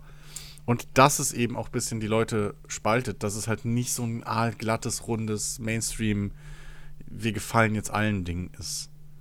So. Und dass sie trotzdem damit ein bisschen Erfolg hatten, weil das, das hält auch die Tür ein bisschen offen für zukünftige andere Studios, die solche Projekte machen wollen. Die halt vielleicht wirklich auch einfach, dass man halt sagen kann, okay, wir wollen halt, wir machen ein AAA-Spiel, aber wir haben halt keinen Bock, jetzt so ein glatt genutschtes Assassin's Creed-Ding zu machen, was im Prinzip nichts aussagt und die Leute nach zwei, drei Tagen wieder vergessen. Absolut. Also ich, ich bin Ja. auch froh, dass es Red Dead 2 gibt und ich bin auch froh, Mhm. dass es so funktioniert, wie es funktioniert. Ich bin halt leider nur nicht der Typ dafür, aber trotzdem, Ja, trotzdem ähm, ist, was Rockstar da gemacht hat, auch ein gewagtes Ding gewesen, aber halt auch nötig gewesen, einfach um zu zeigen, wie, ähm, wie real man dann doch so ein Spiel gestalten kann. Weißt du, bloß für die mhm. einen ist es halt einfach zu real, aber trotzdem schön zu sehen, was sie da gemacht haben. Auch technisch ist das ja. Naja. Äh, ich hätte vorher nicht gedacht, dass, dass, dass ein Spiel auf einer PlayStation 4 und soweit ich weiß, sieht das ja selbst auf einer normalen PlayStation 4 so verdammt gut aus, dass man, dass man auf den ersten Blick eigentlich nur erwarten würde, dass das mit einem mit High-End Gaming-PC so umzusetzen ist. Gerade die Lichteffekte und die ganzen Animationen. Aber ja, das halt auf eine Konsole zu bringen, die dann doch schon ein paar Jahre auf dem Buckel hat, allein das ist ja schon wirklich ein, eine Meisterleistung, die sie da gemacht haben. Und, und Storytelling, ähm, ja, sowieso, ne? Also da müssen halt, da muss man halt erstmal rankommen. Deswegen äh, bin ich da schon froh, dass es das gibt. Und wie gesagt, es ist ja auch nicht ganz gestorben. So, sobald das auf dem PC erscheint, werde ich das nochmal spielen. Und nach den ganzen Lobeshymnen, die ich bis jetzt auch gehört habe, ähm, wie krass gut auch da gerade das Ende sein soll und dass sich das ja eigentlich erst ab dem dritten Kapitel so richtig öffnet hm. ähm, habe ich da halt auch so mega das Gefühl, ich verpasse da richtig was und deswegen habe ich auch gesagt, wenn das auf dem PC ist, dann werde ich das halt hoffentlich durchziehen. Das, ich glaube, das war das erste Red Dead irgendwo auch schon. Ähm, ich habe das vor allem gemerkt, als ich es dann halt nochmal durchgespielt habe irgendwann. Ähm, ich glaube, Red Dead 2 ist auch so ein Spiel, das ist perfekt, wenn du Urlaub hast. So, wo du halt nicht irgendwie, wo du wirklich mal deinen Kopf und so, wo du es konsumieren kannst wie irgendwie eine Serie, die du binge-watcht. Weißt du, wo du halt dich nicht irgendwie noch um andere Sachen kümmern musst, groß, so irgendwie am besten Weihnachtsurlaub so zwischen den Jahren oder was, ne? So äh, Weihnachtszeit, Neujahr. Stimmt, so, Weihnachtszeit, da hat man ja nichts zu tun sonst. Naja, nein, aber so nach den Feiertagen ist ja meistens rum. So. Ja, kommt Aber da hast du dann, ja, aber was machst du denn für große Pläne für Silvester? Dein Sohn ist noch viel zu klein zum Böllern. Tischfeuerwerk. Du brauchst noch keine 300 Euro Feuerwerk. So, Brauche ich ähm, auch so nicht. Nee, aber, ja, aber ich, ich meine halt wirklich so ein Ding, wo du nicht noch irgendwie parallel ein anderes Spiel hast und dann noch eine Serie, die du guckst und irgendwie am besten noch Arbeit und sonst irgendwas. Wo du wirklich dich einfach mal. Es ist halt ein sehr langes Spiel, deswegen Urlaub und nicht nur ein langes Wochenende. Aber wo du wirklich mal eintauchen kannst und halt auch keine Hektik hast, so. Wo du nicht irgendwie die ganze Zeit im Hinterkopf hast, okay, scheiße, in drei Wochen erscheint das und das will ich spielen und irgendwie in zwei Wochen ist das und hin und her. Ja, aber so einen Moment so, hast du heutzutage gar nicht mehr. Kannst. Ja, naja, doch, den muss man sich halt nehmen. Und für sowas ist halt so, so, so ein Red Dead oder so, ist halt ein guter Anlass, sich so Zeit zu nehmen. Einfach sich mal fallen zu lassen. Ich merke das jetzt mit dem neuen Anno, äh, über das wir ja, glaube ich, nächste Woche dann äh, endlich sprechen. Ähm, aber ich merke das da, wie, wie, entsch wie entschleunigend das sein kann, wenn du einfach mal ein Spiel hast, was nicht die ganze Zeit sagt, jetzt macht das, jetzt passiert das, jetzt macht das, jetzt macht das, sondern einfach mal, mhm. wo du wirklich mal, okay, ich lehne mich zurück. Ich habe zum Beispiel in 1800 habe ich noch kein einziges Mal die, die, die Spielgeschwindigkeit erhöht. So, noch kein einziges Mal, weil ich einfach das genieße, da zu sitzen. Ich habe sogar Podcasts oder so. Ich habe heute zwei, drei YouTube-Videos parallel geguckt. Das hat mich gestört. Effektiv hat mich das gestört. So, ich habe die geguckt, weil ich die nachholen wollte, beziehungsweise das eine war ein Podcast, den ich hören wollte, aber das hat mich halt effektiv rausgerissen aus, der, aus dem Moment und ich hatte keinen Bock da drauf. Ich hätte mich am besten komplett eingeschlossen und alles aus und weg und nur in Anno gelebt. Ähm, und einfach mal mit meiner Tasse Tee und einer Zigarette in der Hand einfach so schön einfach mal entschleunigen. Oh Gott, was soll das? ist halt, glaube ich, auch ein, ein Red Dead. Was soll das denn jetzt erst werden, wenn du jetzt äh, dank Jens ja weißt, dass du in eine Ego-Perspektive gehen kannst und durch deine, deine Stadt noch laufen kannst. Ich werde nie wieder rauskommen. Ja. Nein, das, darum geht es ja nicht. Also es ist ja, es ist ja wirklich dieser, dieser Fischglas-Effekt ein bisschen. Aber so, das, das erste Red Dead war für mich auch so. Das war fast ein Rollenspiel für mich. So, ich, ich, ich war John Marston einfach. Ich bin da jagen gegangen. Ich habe mich im Saloon mal gesetzt und einen Drink getrunken. Ich habe ein bisschen gepokert bisschen Hufeisenwerfen gespielt, wenn es dunkel wurde und so. Ähm, das, das, das, das war einfach, das sind Spiele, das ist fast wie Urlaub im Wilden Westen einfach. Da muss man sich halt, da muss man sich einfach, muss man halt auch irgendwo in der Stimmung für sein. So. Und ich kann es vollkommen verstehen, nach allem, was ich jetzt für den zweiten Teil gehört habe, dass manchen Leuten das einfach, das, das ist halt das falsche Spiel zur falschen Zeit oder halt generell das falsche Spiel zu, für den falschen Spielertyp. So, weil alles irgendwie, nichts ist einfach. So, also nichts geht so über, drei, über ein, zwei Tastendrücke von der Hand, was man halt gewohnt ist heutzutage. Ja. Und ähm, das kann ich vollkommen nachvollziehen, warum das halt Leute ankotzt, wenn das halt nicht dein Ziel ist. So. Also, ne, wenn jetzt jemand irgendwie auf Highspeed Action und irgendwie oder, oder krasse, spannende, irgendwie schnellen Fortschritt äh, Bock hat, kannst du ihm auch keinen Landwirtschaftssimulator vor die Hand drücken, so. Das funktioniert halt auch nicht. Für den musst du halt auch in der Stimmung sein, okay, ich pflüg halt jetzt mal eine halbe Stunde im Feld. So. Aber wenn du in der Stimmung bist und dann irgendwie noch ein bisschen Musik hörst, oder, ne, das ist halt auch so ein Game, was dich entschleunigt. Du hast ja da nie Stress. So. Und, aber du musst in der Stimmung für sein und deswegen, ähm, ja, also kann ich das vollkommen nachvollziehen. Musst du dich auch nicht schlecht fühlen für. Das ist halt. Alles gut, Ben. Du bist nicht allein. Naja, ich, ich, ich- wie gesagt, fühle mich ja nicht schlecht. Ich verpasse nur was Ja, ja. und ich weiß das auch und deswegen, ey, komm, PC-Version, Rockstar, bitte dieses Ja, Jahr eben. noch und dann. Not nee, die kommt nächstes Jahr zur neuen Generation, äh, Konsolengeneration. Aber äh, nee, das Ding ist, notfalls wartest du, bis die ganze PC-Version einfach von, von Fans so gemoddet und gepatcht wurde, dass die ganzen Sachen, die dich nerven, nicht mehr drin sind. So. Ne, das geht ja nicht. Also, Bis jetzt haben die Also- Leute immer noch, ein, immer noch eine Möglichkeit gefunden. für Ben, für Ben müsste man ja 30% Als des. Spiels einfach rausschneiden. Das stimmt ja, aber gar Ben, nicht. das Ding ist, nein, das Ding, das Ding ist, ja, Ben ist ja nicht mehr der Einzige, der so sagt, irgendwie die ganzen übertriebene Realismus und so hat mich rausgerissen.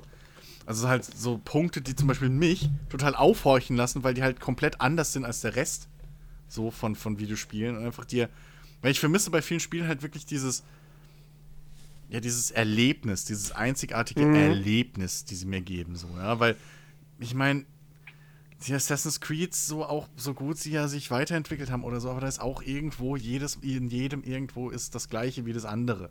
So.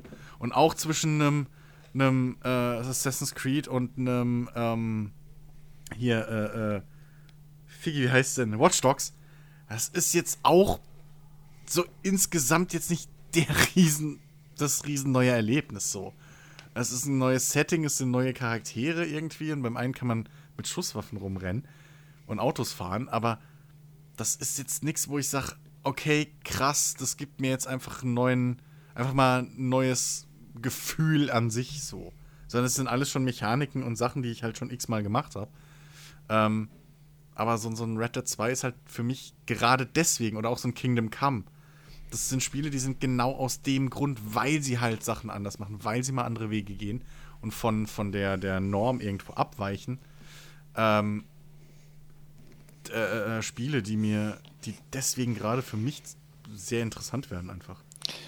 Ich, ich bin auch gespannt, wenn wir dann die PC-Version haben und ähm, ich weiß noch nicht, ob Jens das dann auch nochmal spielen wird, aber wenn wir es dann beide spielen Ja, werden, doch. Chris, dann äh, bin ich gespannt ähm, auf, die, auf die Unterhaltung, die wir dann haben und die Ich- Momente, die wir erleben.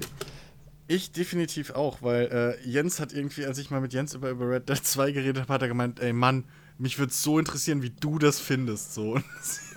Das geht mir halt genauso. Ich würde auch liebend gerne wissen, wie ich das im Endeffekt finde. Es kann nämlich auch passieren, dass ich dann spiele und sage, ja, okay, ich verstehe alle Leute, 100%, denen das auf den Sack geht, weil das einfach übertrieben ist. So. Das, das kann halt wirklich auch passieren, ähm, aber vielleicht ist es auch wie bei Kingdom Come und ich finde, das ist eins der besten Spiele der letzten zehn Jahre. So, also, ähm, Möglich, ja, möglich, auf jeden Ja. Fall. Ich meine, es hat ja auch, es hat ja auch genauso gute, ne, also es gibt, auch ich habe ja Szenen gehabt, die halt so großartig sind im Spiel. Ich sag Ja, nur, äh, Trinkszene mit Lenny. So, Oh, nat Alter! wenn wir Natürlich! schon mal dabei sind, können wir die einfach auch nochmal in eine Runde schmeißen. Die, ähm, Ey, großartig. Beste Saufszene, die es jemals in dem Ge- Videospiel Genau, genau, das wollte ich jetzt auch sagen. Mit ähm, der Szene aus Kingdom Come Deliverance mit dem Priester, die war auch ganz nett, aber die von. Ja! Die Ja, Nacht mit dem aber, aber hier, da, Oh, da, ja. da, also ja, die Szene in Kingdom Come ist auch super. Ja, aber hier ist sie, glaube ich, Aber- cooler, weil du sie erlebst. Ja, Richtig. genau. Genau. Bei, bei, Ja, dem, bei- bei dem Priester. Bei Red Dead ja muss man natürlich, genau, ja bei, bei, bei Red Dead Ja. muss man natürlich auch halt nochmal dazu sagen, auch da natürlich klar sicher. Red Dead hat im Vergleich zu Kingdom Come dann natürlich auch den Vorteil des Production Values und so, dass das alles nochmal viel, viel geiler aussieht und viel besser inszeniert ist und so weiter. Ähm, Aber, äh, ey, ja, ey, Lenny! Das ist, das ist so gut, es ist so fantastisch. Wie du einfach nur durch diesen Saloon total betrunken stolperst und jeder plötzlich das Gesicht von Lenny hat und du ihn ansprichst, ja. Lenny! Und du findest ihn einfach nicht und oh Gott, das war so gut. Also allein auch halt wie dieses ja. Betrunkenheitsgefühl, wie sie das realisiert haben, war halt. Das ist so, ja. ja, eben, genau das ist es. Das macht die Szene eigentlich erst so, so, so großartig. Ja. Ähm, die, die, wie sie es halt, also, dass sie es halt einfach wirklich geschafft haben, das richtig zu transportieren, wie du immer und immer besoffener wirst. ähm, das ist ganz, ganz, ganz, ganz großes Kino. Ähm, wo wir es gerade hatten, äh, beste, beste Spiele der letzten zehn Jahre. Ähm, gut, da habe ich jetzt auch im Prinzip wieder mehrfach Auswahl, aber ich nehme jetzt einfach mal das, was bei mir ganz oben steht in der Liste. Ähm, und äh, ja, das äh, ein Spiel, das auch, das viele tolle Momente hat. Ähm, zwei stechen da für mich äh, ganz besonders heraus. Ähm, es geht um The Last of Us.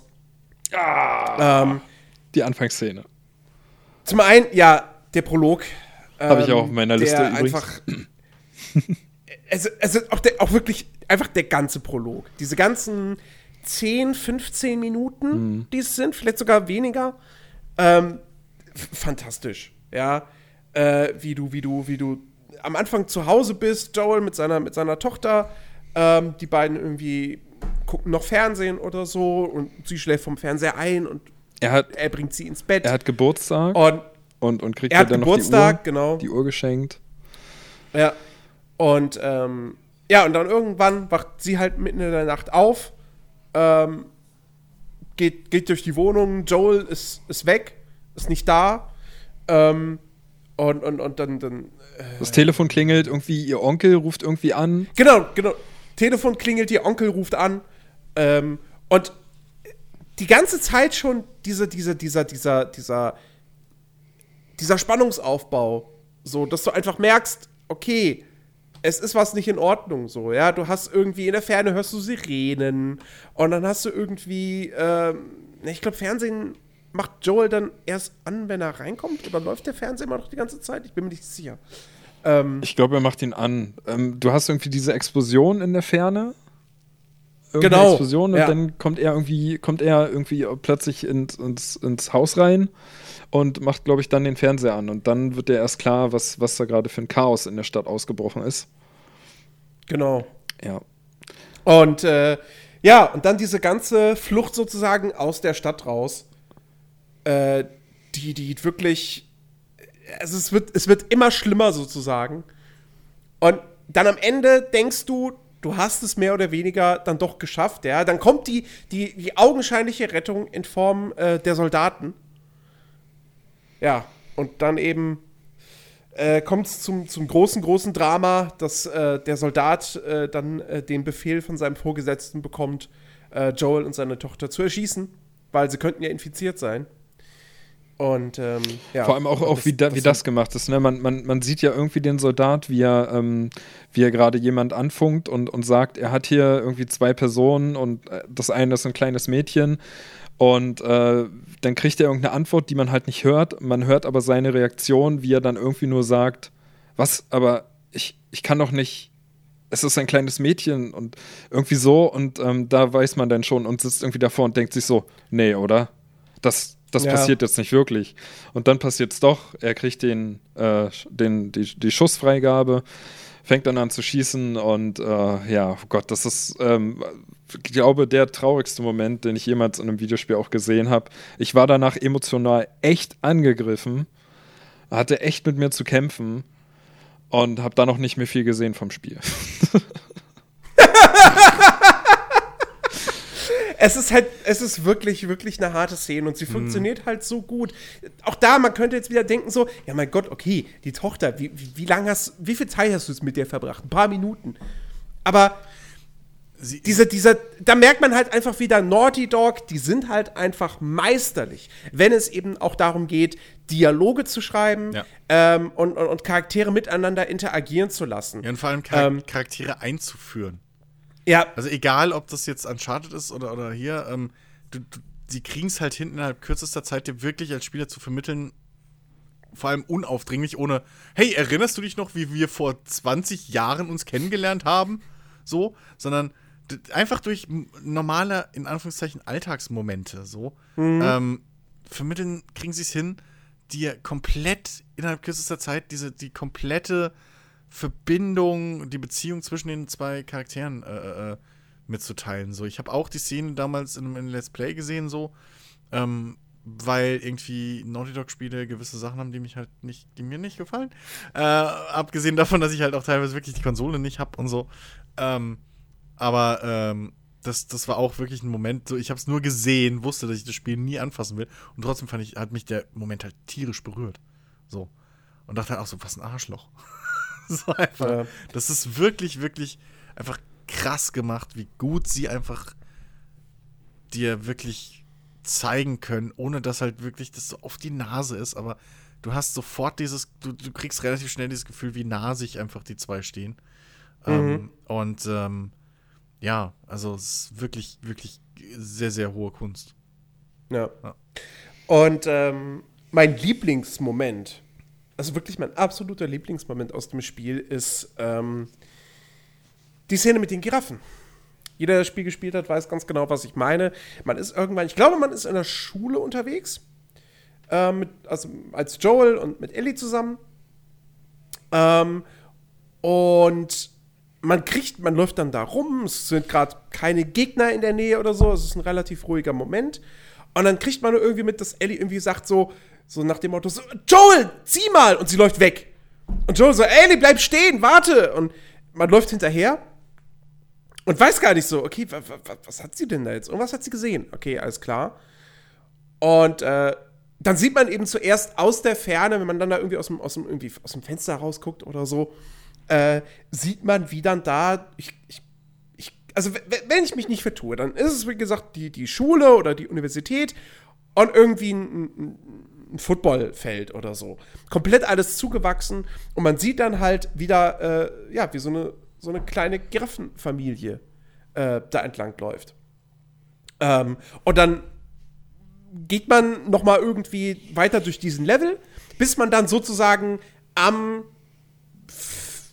ja, nicht Fenster, aber so an, an so einem Loch im Gebäude sozusagen steht, wo dann eben auch so diese, diese Giraffen sich gerade aufhalten.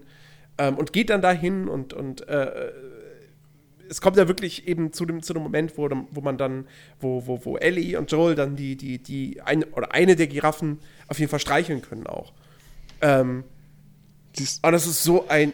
So. Äh, der, der, wirkt, also klar, wenn ich das jetzt so erzähle, so klingt das irgendwie nicht besonders, aber wenn man das selber erlebt im Spiel, das ist so ein großartiger Moment, weil das, das ist dieses typische Ding, du hast eine Postapokalypse, du hast eine Welt, die scheiße gefährlich ist, ähm, in, in der es wenig Grund irgendwie für Freude gibt oder mal, mal für einen Lacher oder so. Und dann hast du diese Szene mit, mit diesen Giraffen, ähm, die halt einfach die, die, ist so schön. Das ist die, dieser, dieser, dieser kleine Moment der Freude, der Ruhe in diesem Haufen aus Scheiße. Ist einfach, das ist großartig. Ich hätte gleich ähm, wieder drauf geschossen, wenn ich die gesehen hätte. Natürlich hättest du das. das kannst du, glaube ich, gar nicht tatsächlich in, in, der, in dem Moment. Ähm, nee, also wirklich. Joel, sieh mal. Brrr, geil. Warum? Richtig, richtig, richtig fantastisch. So, das ist so, so du, du hast, du hast so was Ähnliches, hast du noch mal im kleinen früher im Spiel, äh, wenn, wenn, wenn, äh, wenn Ellie dir irgendwie einen Witz erzählt oder so, ja. Ähm, also das ist halt das, was generell Last of Us einfach wirklich, wirklich gut macht. Eben diese Interaktion zwischen den beiden Charakteren und dass es halt nicht durchgehend einfach nur Terror und, und Survival äh, ist, ähm, sondern immer wieder hast du dann diese, diese einzelnen, wirklich, wirklich schönen Momente, ähm, die die beiden miteinander teilen und ja, ich, ach Gott. Last of Us muss ich auch, ich, ich muss mir das irgendwann nochmal für die PS4 holen. Ich könnte mir sogar vorstellen, dass kurz bevor der zweite Teil kommt, dass ich das dann doch nochmal mache und dann den ersten nochmal spiele. So ein tolles Spiel. Ähm, ganz, ganz fantastisch. Ähm, bei, dem, bei dem Stichpunkt äh, hier, äh, eine Welt aus Scheiße und diese kleine Idylle, ähm, es, es sind mir natürlich noch ein paar Szenen ausgefallen vom Spiel, aber was wir erst dieses Jahr gespielt haben. Ähm, Kenshi. nämlich. Nein, doch nicht. Kind. Nein. Quatsch. Nee, ähm. Anthem! genau, Anthem. Anthem. Ein Spiel aus Scheiße mit tollen Momenten. Nee, nicht mal. Ähm, das, nein.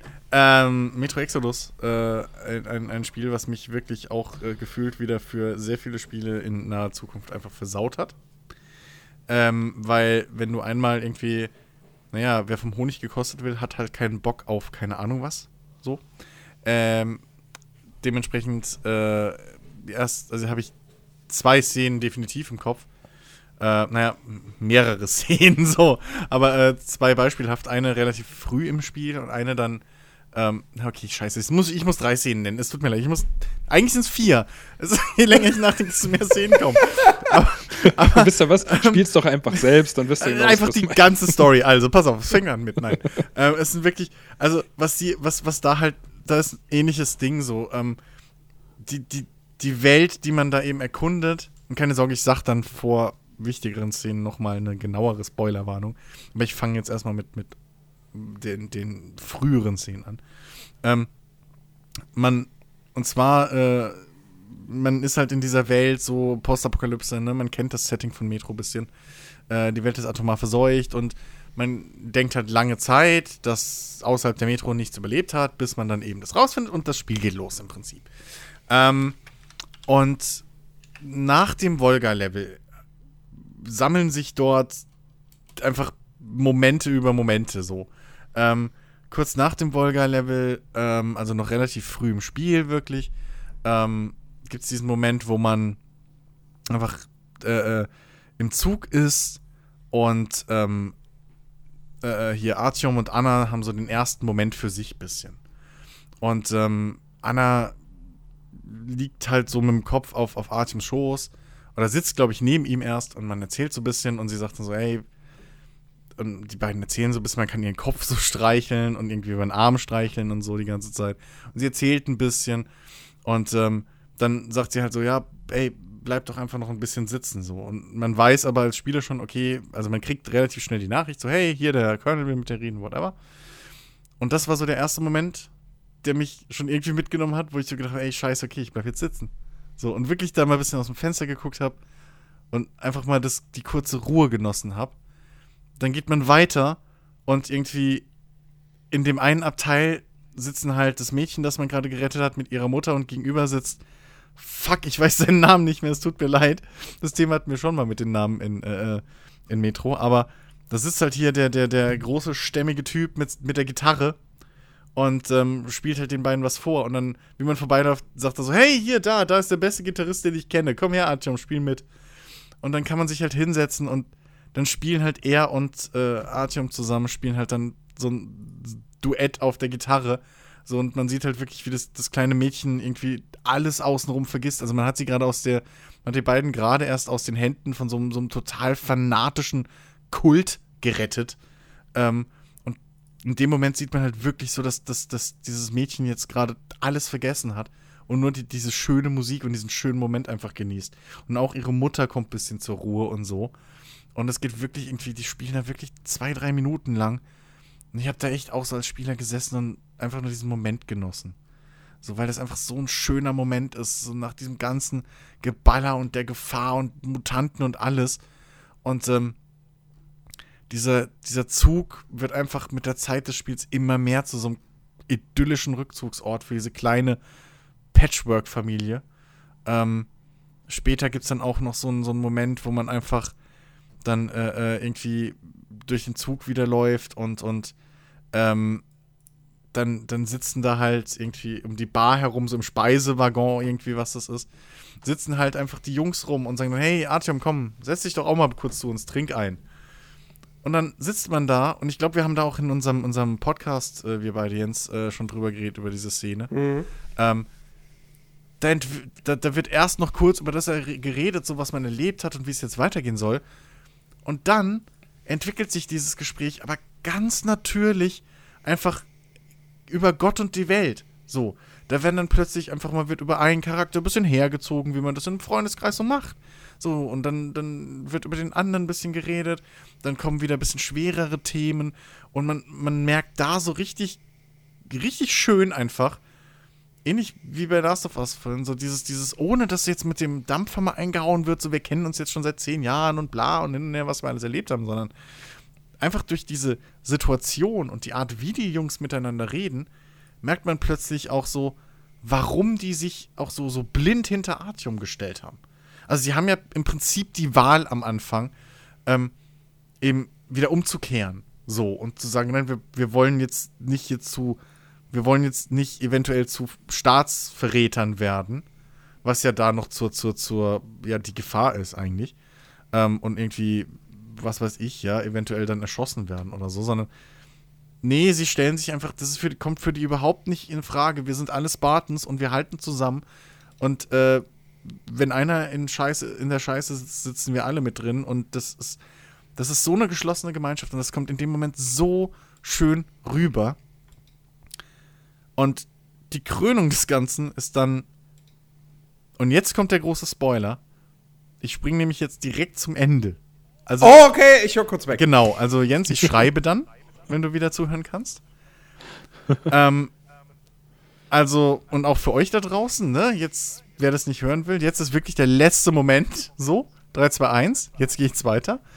Am Ende muss man eben Anna retten. Anna wird schwer krank ähm, und man muss eben dann mit ihrem Vater zusammen auf so eine, ähm, auf so eine Spezialmission in Novosibirsk, glaube ich, los. Und ähm, dort ist halt wirklich höchste Radioaktivität und alles ist im Arsch und, und nur wir und nur du, also Artyom und der Vater gehen halt los, weil einfach die Gefahr zu groß ist. Ähm, der Rest des Teams wird losgeschickt, um einen Schneepflug für die Lok zu holen, äh, zu bergen irgendwo. Aber in dieses Gebiet dürfen nur der Vater und Artyom rein, weil es einfach so scheiße gefährlich ist und die Chancen, dass keiner von den beiden zurückkommt, einfach riesig groß sind. Plus, man weiß nicht, ob man da das Heilmittel findet. Es ist nur ein Gerücht, was man erfahren hat, dass dort dieses Heilmittel sein soll. Und ähm, die, die, der ganze Weg, so, es ist von vorne bis hinten, ist einfach klar, dass diese, dass hier irgendwas geht schief. So, hier, hier kommt nicht jeder heil raus. Und ähm, es ist ein Riesenweg, es ist eine riesengroße Mission, es ist wirklich ein, ein Ausdauerkampf. Ähm, man ist nur in Gefahr in dieser Mission. Und gegen Ende dieser Mission ist es halt wirklich dann so, ähm, Artyom schleppt sich so mit, mit, mit letzter Kraft irgendwo aus dem Gebäude raus mit dem Heilmittel in der Hand, bricht zusammen, wird gefunden von Annas Vater und einem kleinen Jungen, den man dort gefunden hat, der da schon wie lange alleine in der Metro dort überlebt hat. Ähm, beide, also die beiden ziehen Artyom in den Bus, so, und der Vater ist schon schwer am Husten und auch richtig, richtig krank, merkt man. Ähm, dann fährt, also Artyom sitzt halt so auf dem, auf dem Rücksitz irgendwie, der Junge rechts vorne, ähm, der Vater fährt ähm, und also in so einem Bulli, den die beiden, den man im Spiel gefunden hat irgendwann.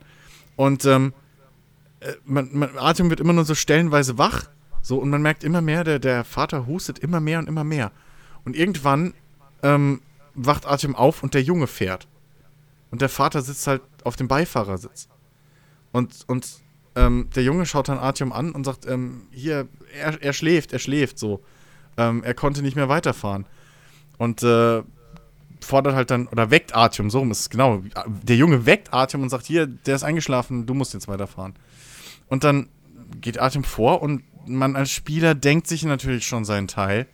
Und dann, naja, Artyom geht halt hin, schüttelt den Vater und der ist halt tot. Der ist an Radioaktivität gestorben. Artyom selbst ist auch in einem sehr, sehr schlimmen Zustand, hustet wie blöde und fährt halt jetzt auch noch mit letzter Kraft dann eben zum Zug hin, zum Treffpunkt. Und wie man dort ankommt, ähm, steigt Artyom eben, also das Auto bleibt stecken, Artyom steigt mit dem Jungen aus, geht in Richtung dieses Zuges, bricht zusammen, kriecht noch und plötzlich dunkel. Dann macht Artyom kurz die Augen wieder auf und der Junge rennt auf ihn zu. Sie kommen, sie kommen, sie kommen. Und man sieht auf diesem Bahnübergang, knapp 150 Meter entfernt, den Zug mit Vollgas vor, äh, anbrausen, mit Vollbremsung. Die Spartans rennen schon nebendran entlang in Richtung Artyom. Ab dem Moment ist das Spiel nur noch in, in Slow-Mo. Man sieht nur noch Ausschnitte.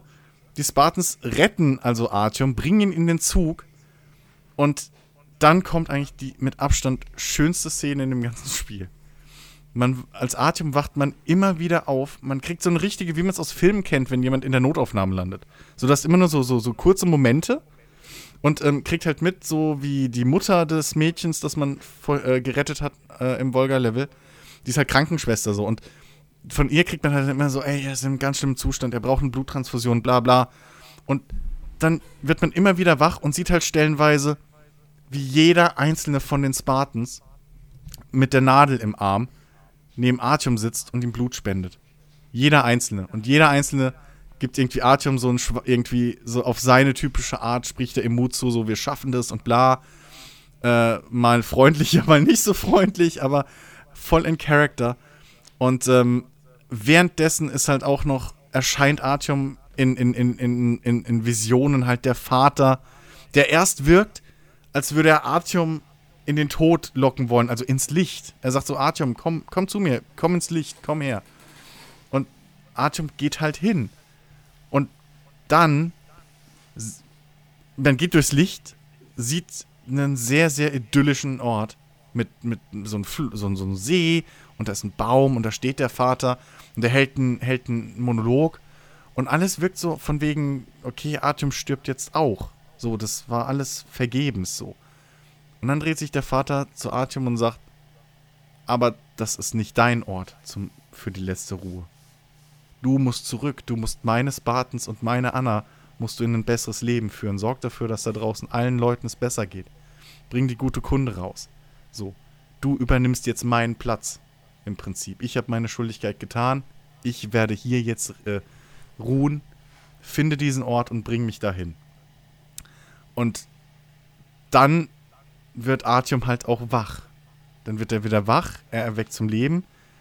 Sie finden diesen Baum, sie begraben den, äh, den Vater von Anna dort und äh, das Spiel endet halt dann mit der Beerdigung und dem Monolog, dass halt Artyom jetzt eben die gute Kunde in die Welt bringen will und das neue Ziel des Spartans ist, Menschen zu retten und in die Freiheit zu bringen wieder und zurück zum guten Leben.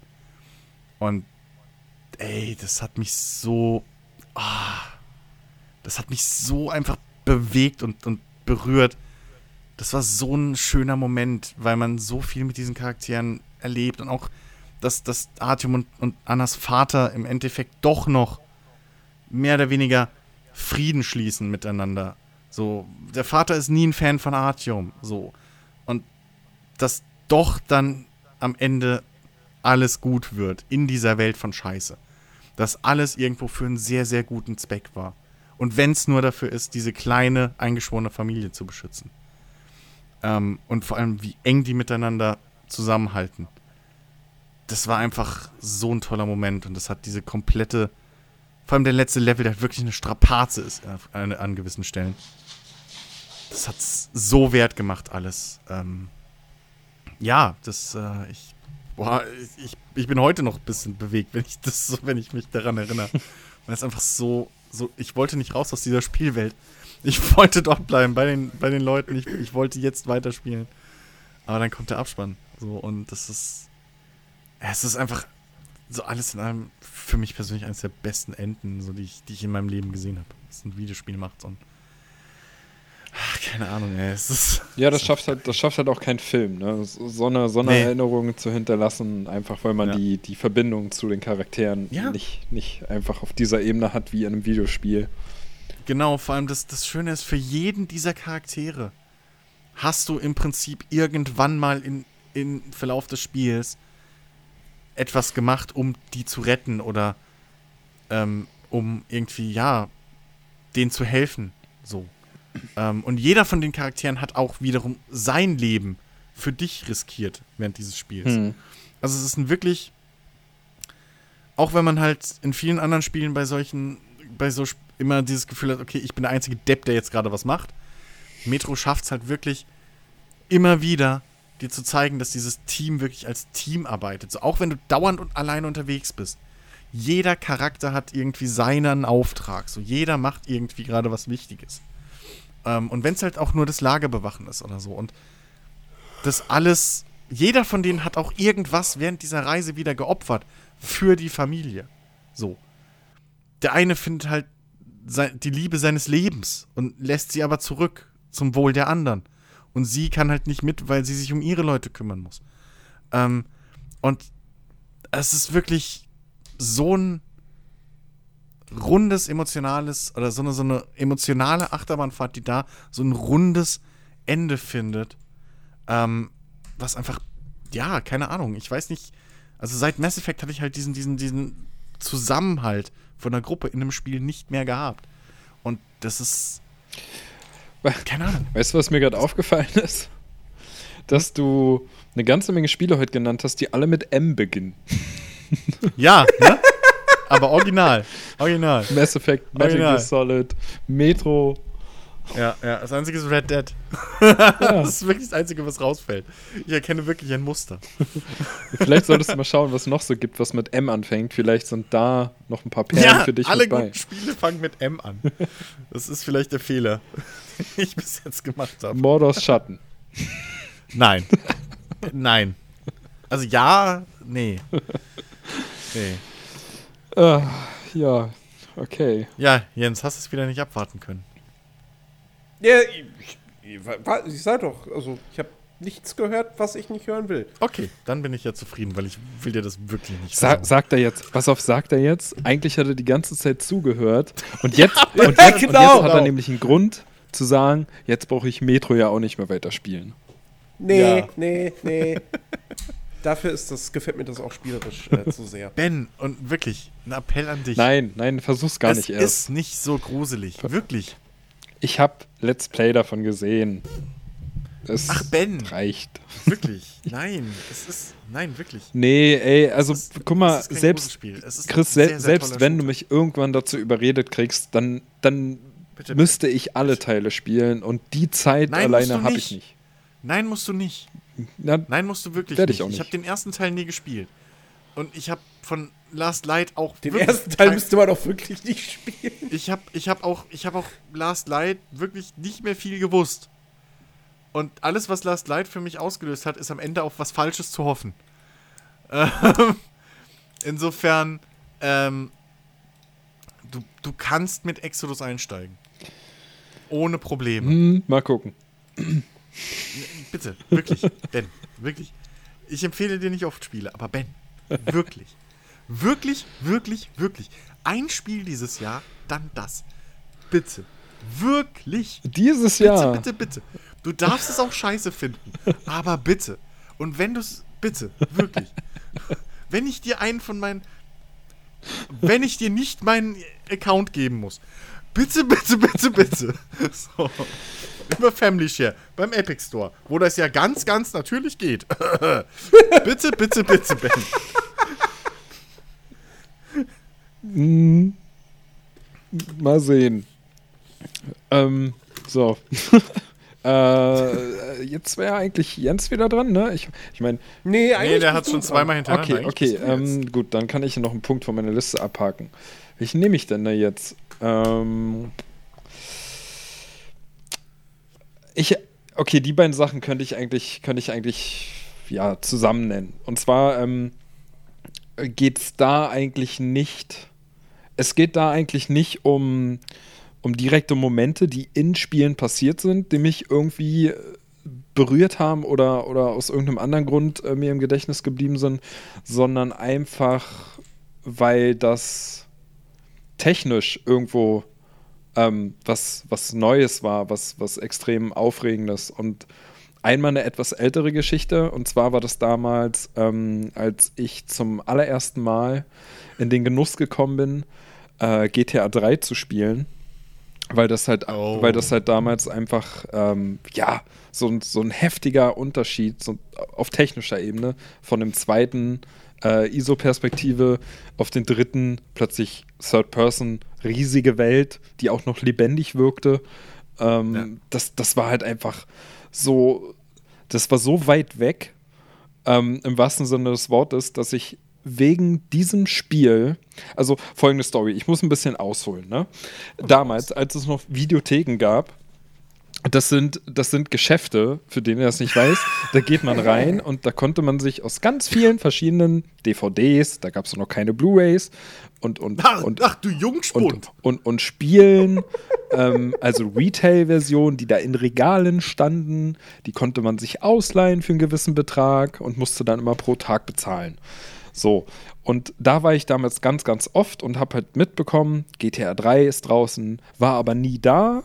Der, der, der Schlüsselanhänger damals in meiner Videothek, der war immer weg. Das hieß, das hat gerade jemand ausgeliehen und ich wollte das unbedingt mal spielen. Und ich hatte ja keine PlayStation 2.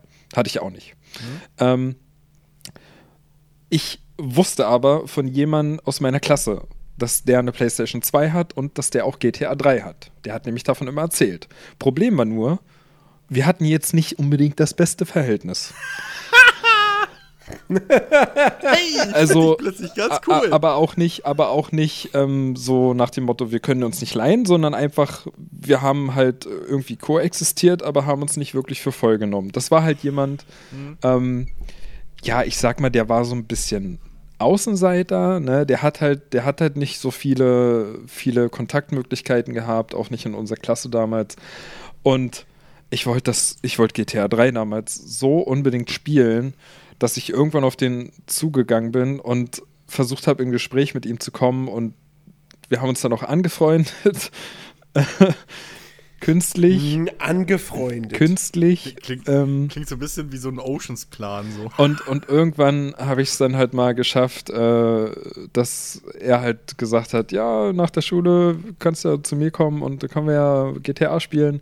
Und meine Fresse war das geil. Also ich bin da wirklich angekommen bei ihm. ja. Mission complete. Ich, ich, ich, und ich habe zum ersten Mal dann wirklich gesehen, wie das Spiel aussah auf dem Fernseher und boah, das hat mich, das hat mich geflasht. Ich konnte gar nicht fassen, dass man da in dieser Welt sich so frei bewegen kann und jedes Auto klauen und damit rumfahren und die Welt sah auch noch so schön aus und alles wirkte wirklich wie eine große lebendige Stadt und so. Das, äh, ja, das war äh, wirklich extrem faszinierend und ich war dann auch stundenlang bei ihm und ich war immer ganz, ganz traurig, als, äh, als es dann irgendwann schon Ende des Tages war und dann musste man halt auch nach Hause. Es ist sehr dunkel geworden und dann sollte man zu Hause sein, wenn die, wenn die Laternen draußen angehen. Und ja, ähm, dementsprechend war ich dann mehrere Tage am Stück auch da und habe immer wieder versucht hinzukommen und so. Und äh, bin irgendwann sogar so weit gegangen, dass ich versucht habe, dass er mir vielleicht mal seine Konsole ausleihen könnte, wenn er GTA 3 durch hat mit dem Spiel und so. Hat natürlich nicht geklappt, ja. Ich meine, wer hätte damals schon in so jungen Jahren so sein, seine Konsole weggegeben? Ich hätte mir Nintendo auch nicht verliehen. Ähm, aber ja, also das, das, das war so faszinierend für mich und ich wollte das so unbedingt spielen, dass ich halt, sage ich mal, diesen nicht unbedingt besten, sympathischsten Weg gegangen bin, einfach nur um es spielen zu können. So. ähm, so eine kleine Ja. Hintergrundstory dafür. ich ich, ich habe ich hab mit GTA 3 habe ich auch eine äh, nettes. Also das Ding ist, GTA 3, ähm, ich hatte damals das Glück, dass mein, mein, mein bester Freund bei mir in der Klasse war und halt auch direkt auf meinem Schulweg gewohnt hat. So, und dann war es eh Standard, dass wir zusammen zur Schule gehen. Aber zur Zeit von GTA 3 bin ich immer sogar extra früher los, dass wir bei ihm noch irgendwie so eine halbe Stunde oder so GTA zocken konnten am Rechner. Und ähm, das Geile war halt, äh, so sein Zimmer war halt direkt neben dem Wohnzimmer seiner Eltern. Und äh, ich weiß gar nicht wie alt wir da waren, aber es ist halt. Und ich weiß noch, die eine, der eine Moment, wir saßen da und sind dann natürlich zu so einer Prostituierten gefahren. Und du siehst halt nichts. Aber wird die ganze Zeit auf die Tür geguckt so und kichert und auf die Tür geguckt und dann wieder da und hin und her. Du siehst halt nichts, weil, glaube ich, sogar die Scheiben halt Guck mal, wie das Auto wackelt. Das Auto, das Auto, Auto wackelt halt nur ein bisschen, aber wir die ganze Zeit so geguckt. So. Voll Schiss, dass wir erwischt werden.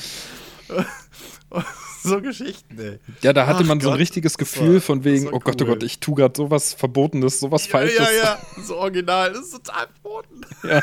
total aufregend gerade.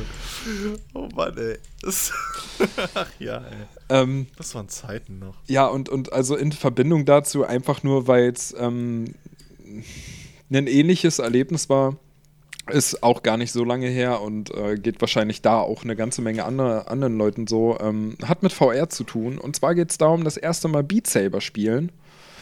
Äh, weil auch das war eine verdammt geile Erfahrung. Ähm, ich habe ja, ich ja eine etwas längere Geschichte mit VR und habe ja davor schon diverse Brillen gehabt. Äh, habe ich ja schon öfter erzählt hier.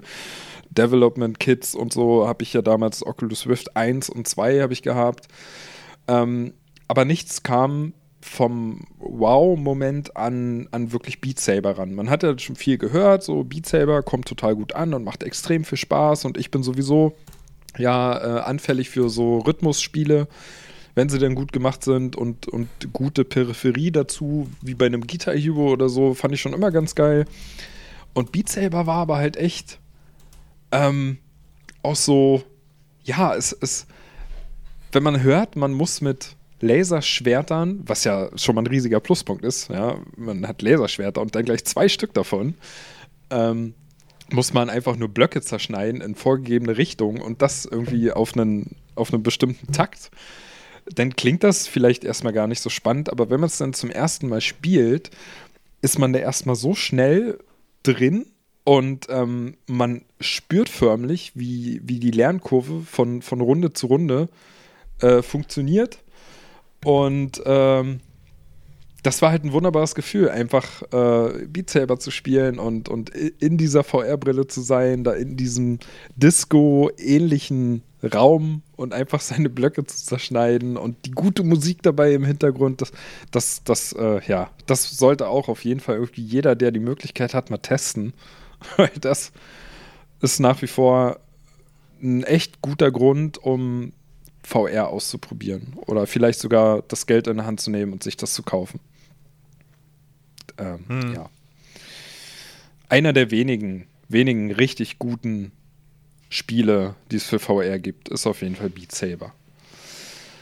Ja, ja, ja. so viel zum, zum technischen, magischen Moment bei mir. Und ja, nee, äh, wir sollten langsam zum Ende kommen.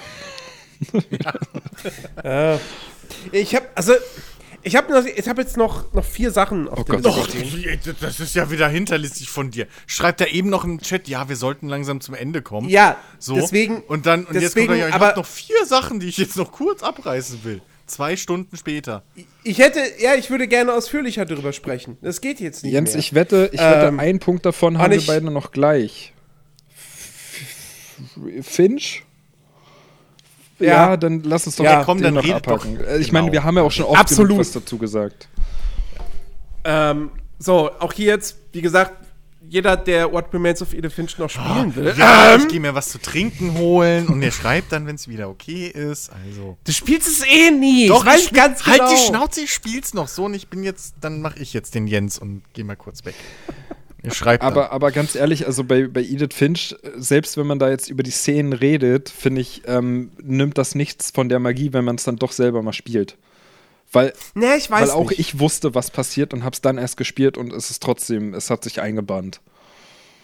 Ja, ich, ich, ich weiß nicht. Ich, ich mein, also Edith Finch ist wirklich so ein klassisches Spiel, da sollte man ohne jegliches Vorwissen rangehen, im besten Fall. Ähm, dann, und, und dann funktioniert es halt wirklich extrem gut.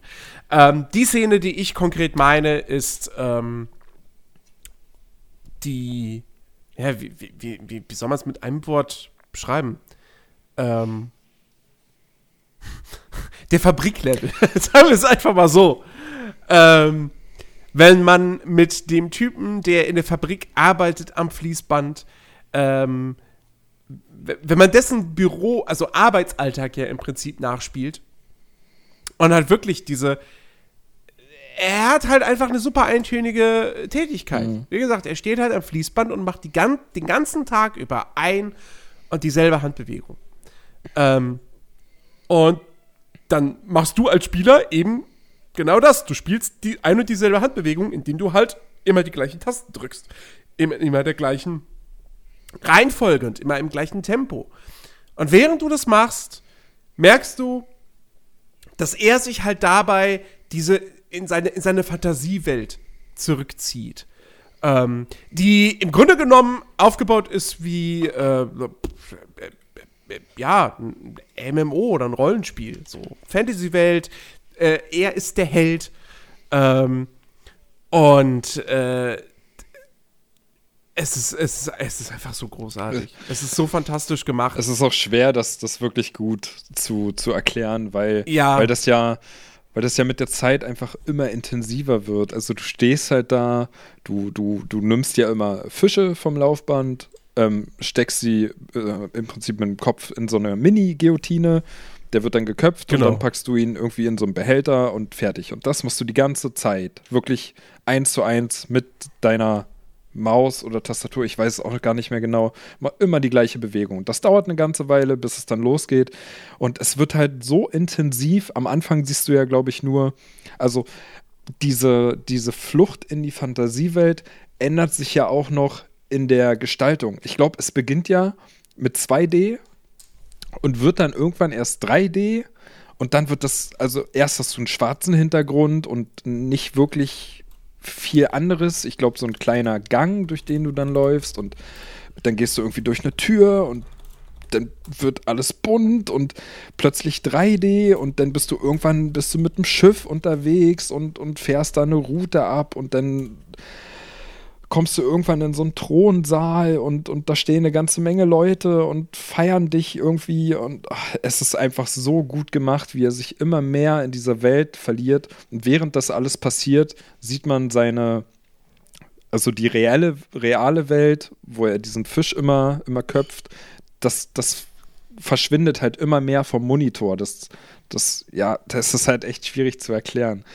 Und das ist einfach auf visueller Ebene so gut umgesetzt, wie man einfach zeigt, wie, wie man sich durch eintönige Arbeit einfach verliert. Also was ja, was ja wahrscheinlich Ja. auch vielen Menschen so geht, die so extrem eintönige Arbeit machen. Ja, du, du kannst nicht die ganze Zeit bei deiner Arbeit sein mit deinen Gedanken, weil das halt einfach so repetitiv ist, wa- was du machst, dass das, dass der Körper das irgendwann voll automatisiert. Also musst du ja deine Gedanken irgendwo anders haben. Mhm. Und äh, ja, das wird ihm ja dann auch, also wir haben ja gesagt, wir spoilern. Die ganze Szene endet dann nämlich so, dass man in diesem Thronsaal ist, man geht da durch und wie gesagt, überall stehen andere Menschen und sie spielen irgendwie äh, Trompetenmelodien und es fliegt irgendwie Konfetti durch die Gegend und alle jubeln und feiern und man hat das Gefühl, als wenn man jetzt zum Ritter geschlagen wird, dann geht man eine Treppe hoch, soll sich auch hinknien und ähm, man steckt dann aber seinen Kopf in eine Guillotine. Und Ja. äh, es wirkt, wie gesagt, alles so, als wenn man jetzt geehrt wird, zum Ritter geschlagen wird.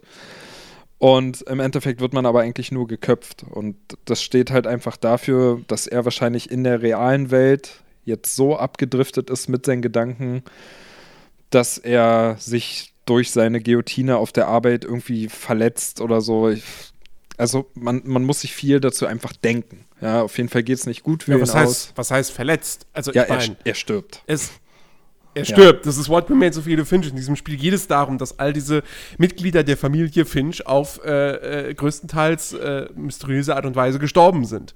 Ähm, also, äh, ja, er, er, er stirbt definitiv.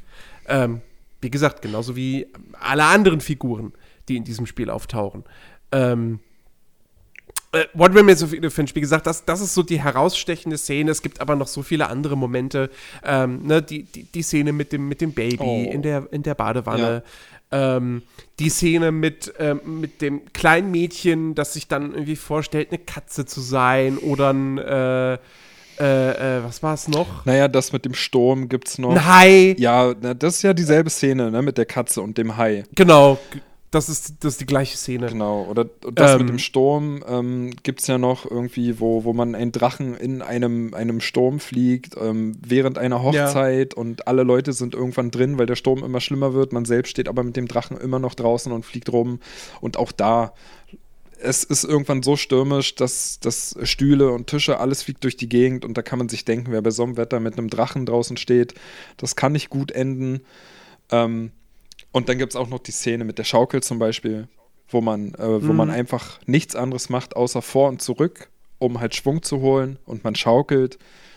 die Sache ist aber, dass diese Schaukel an einer Klippe steht und man ähm, träumt halt davon, Astronaut zu sein und äh, dementsprechend möchte man hochfliegen ins, ins Weltall und auch da ähm, kleine Kinder und, und ihre, ihre, ihre Kreativität und ihre Vorstellungskraft, die geht dann halt irgendwann so weit, dass der kleine Junge sich halt denkt, ähm, er ist Astronaut und er springt von dieser Schaukel ab bei vollem Schwung und springt dann natürlich die Klippe runter. Das sieht man alles selber Ja. nicht, aber es wird einem so suggeriert, dass man ganz genau weiß, was passiert.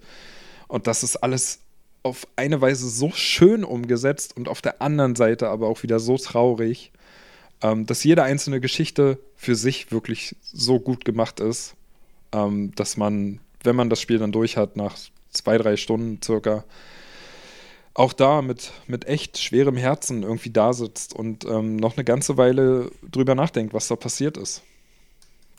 Ja. Also wirklich, What Remains of Edith Finch, äh, ganz, ganz, ganz, ganz großartiges Ding. Ja. Ähm, und ähm, ja, ansonsten, wie gesagt, den Rest, äh, ich, ich, ich nenne es jetzt im Prinzip nur, nur ganz kurz äh, stichwortartig und, und, und, und gehe da auch nicht zu sehr äh, drauf ein. Life is Strange hat zig gute Momente. Ähm, Gerade das Ende, das hat mich einfach, das hat mich fertig gemacht. Ich habe geheult, ich habe Rotz und Wasser geheult. Ähm, Werde ich nie vergessen.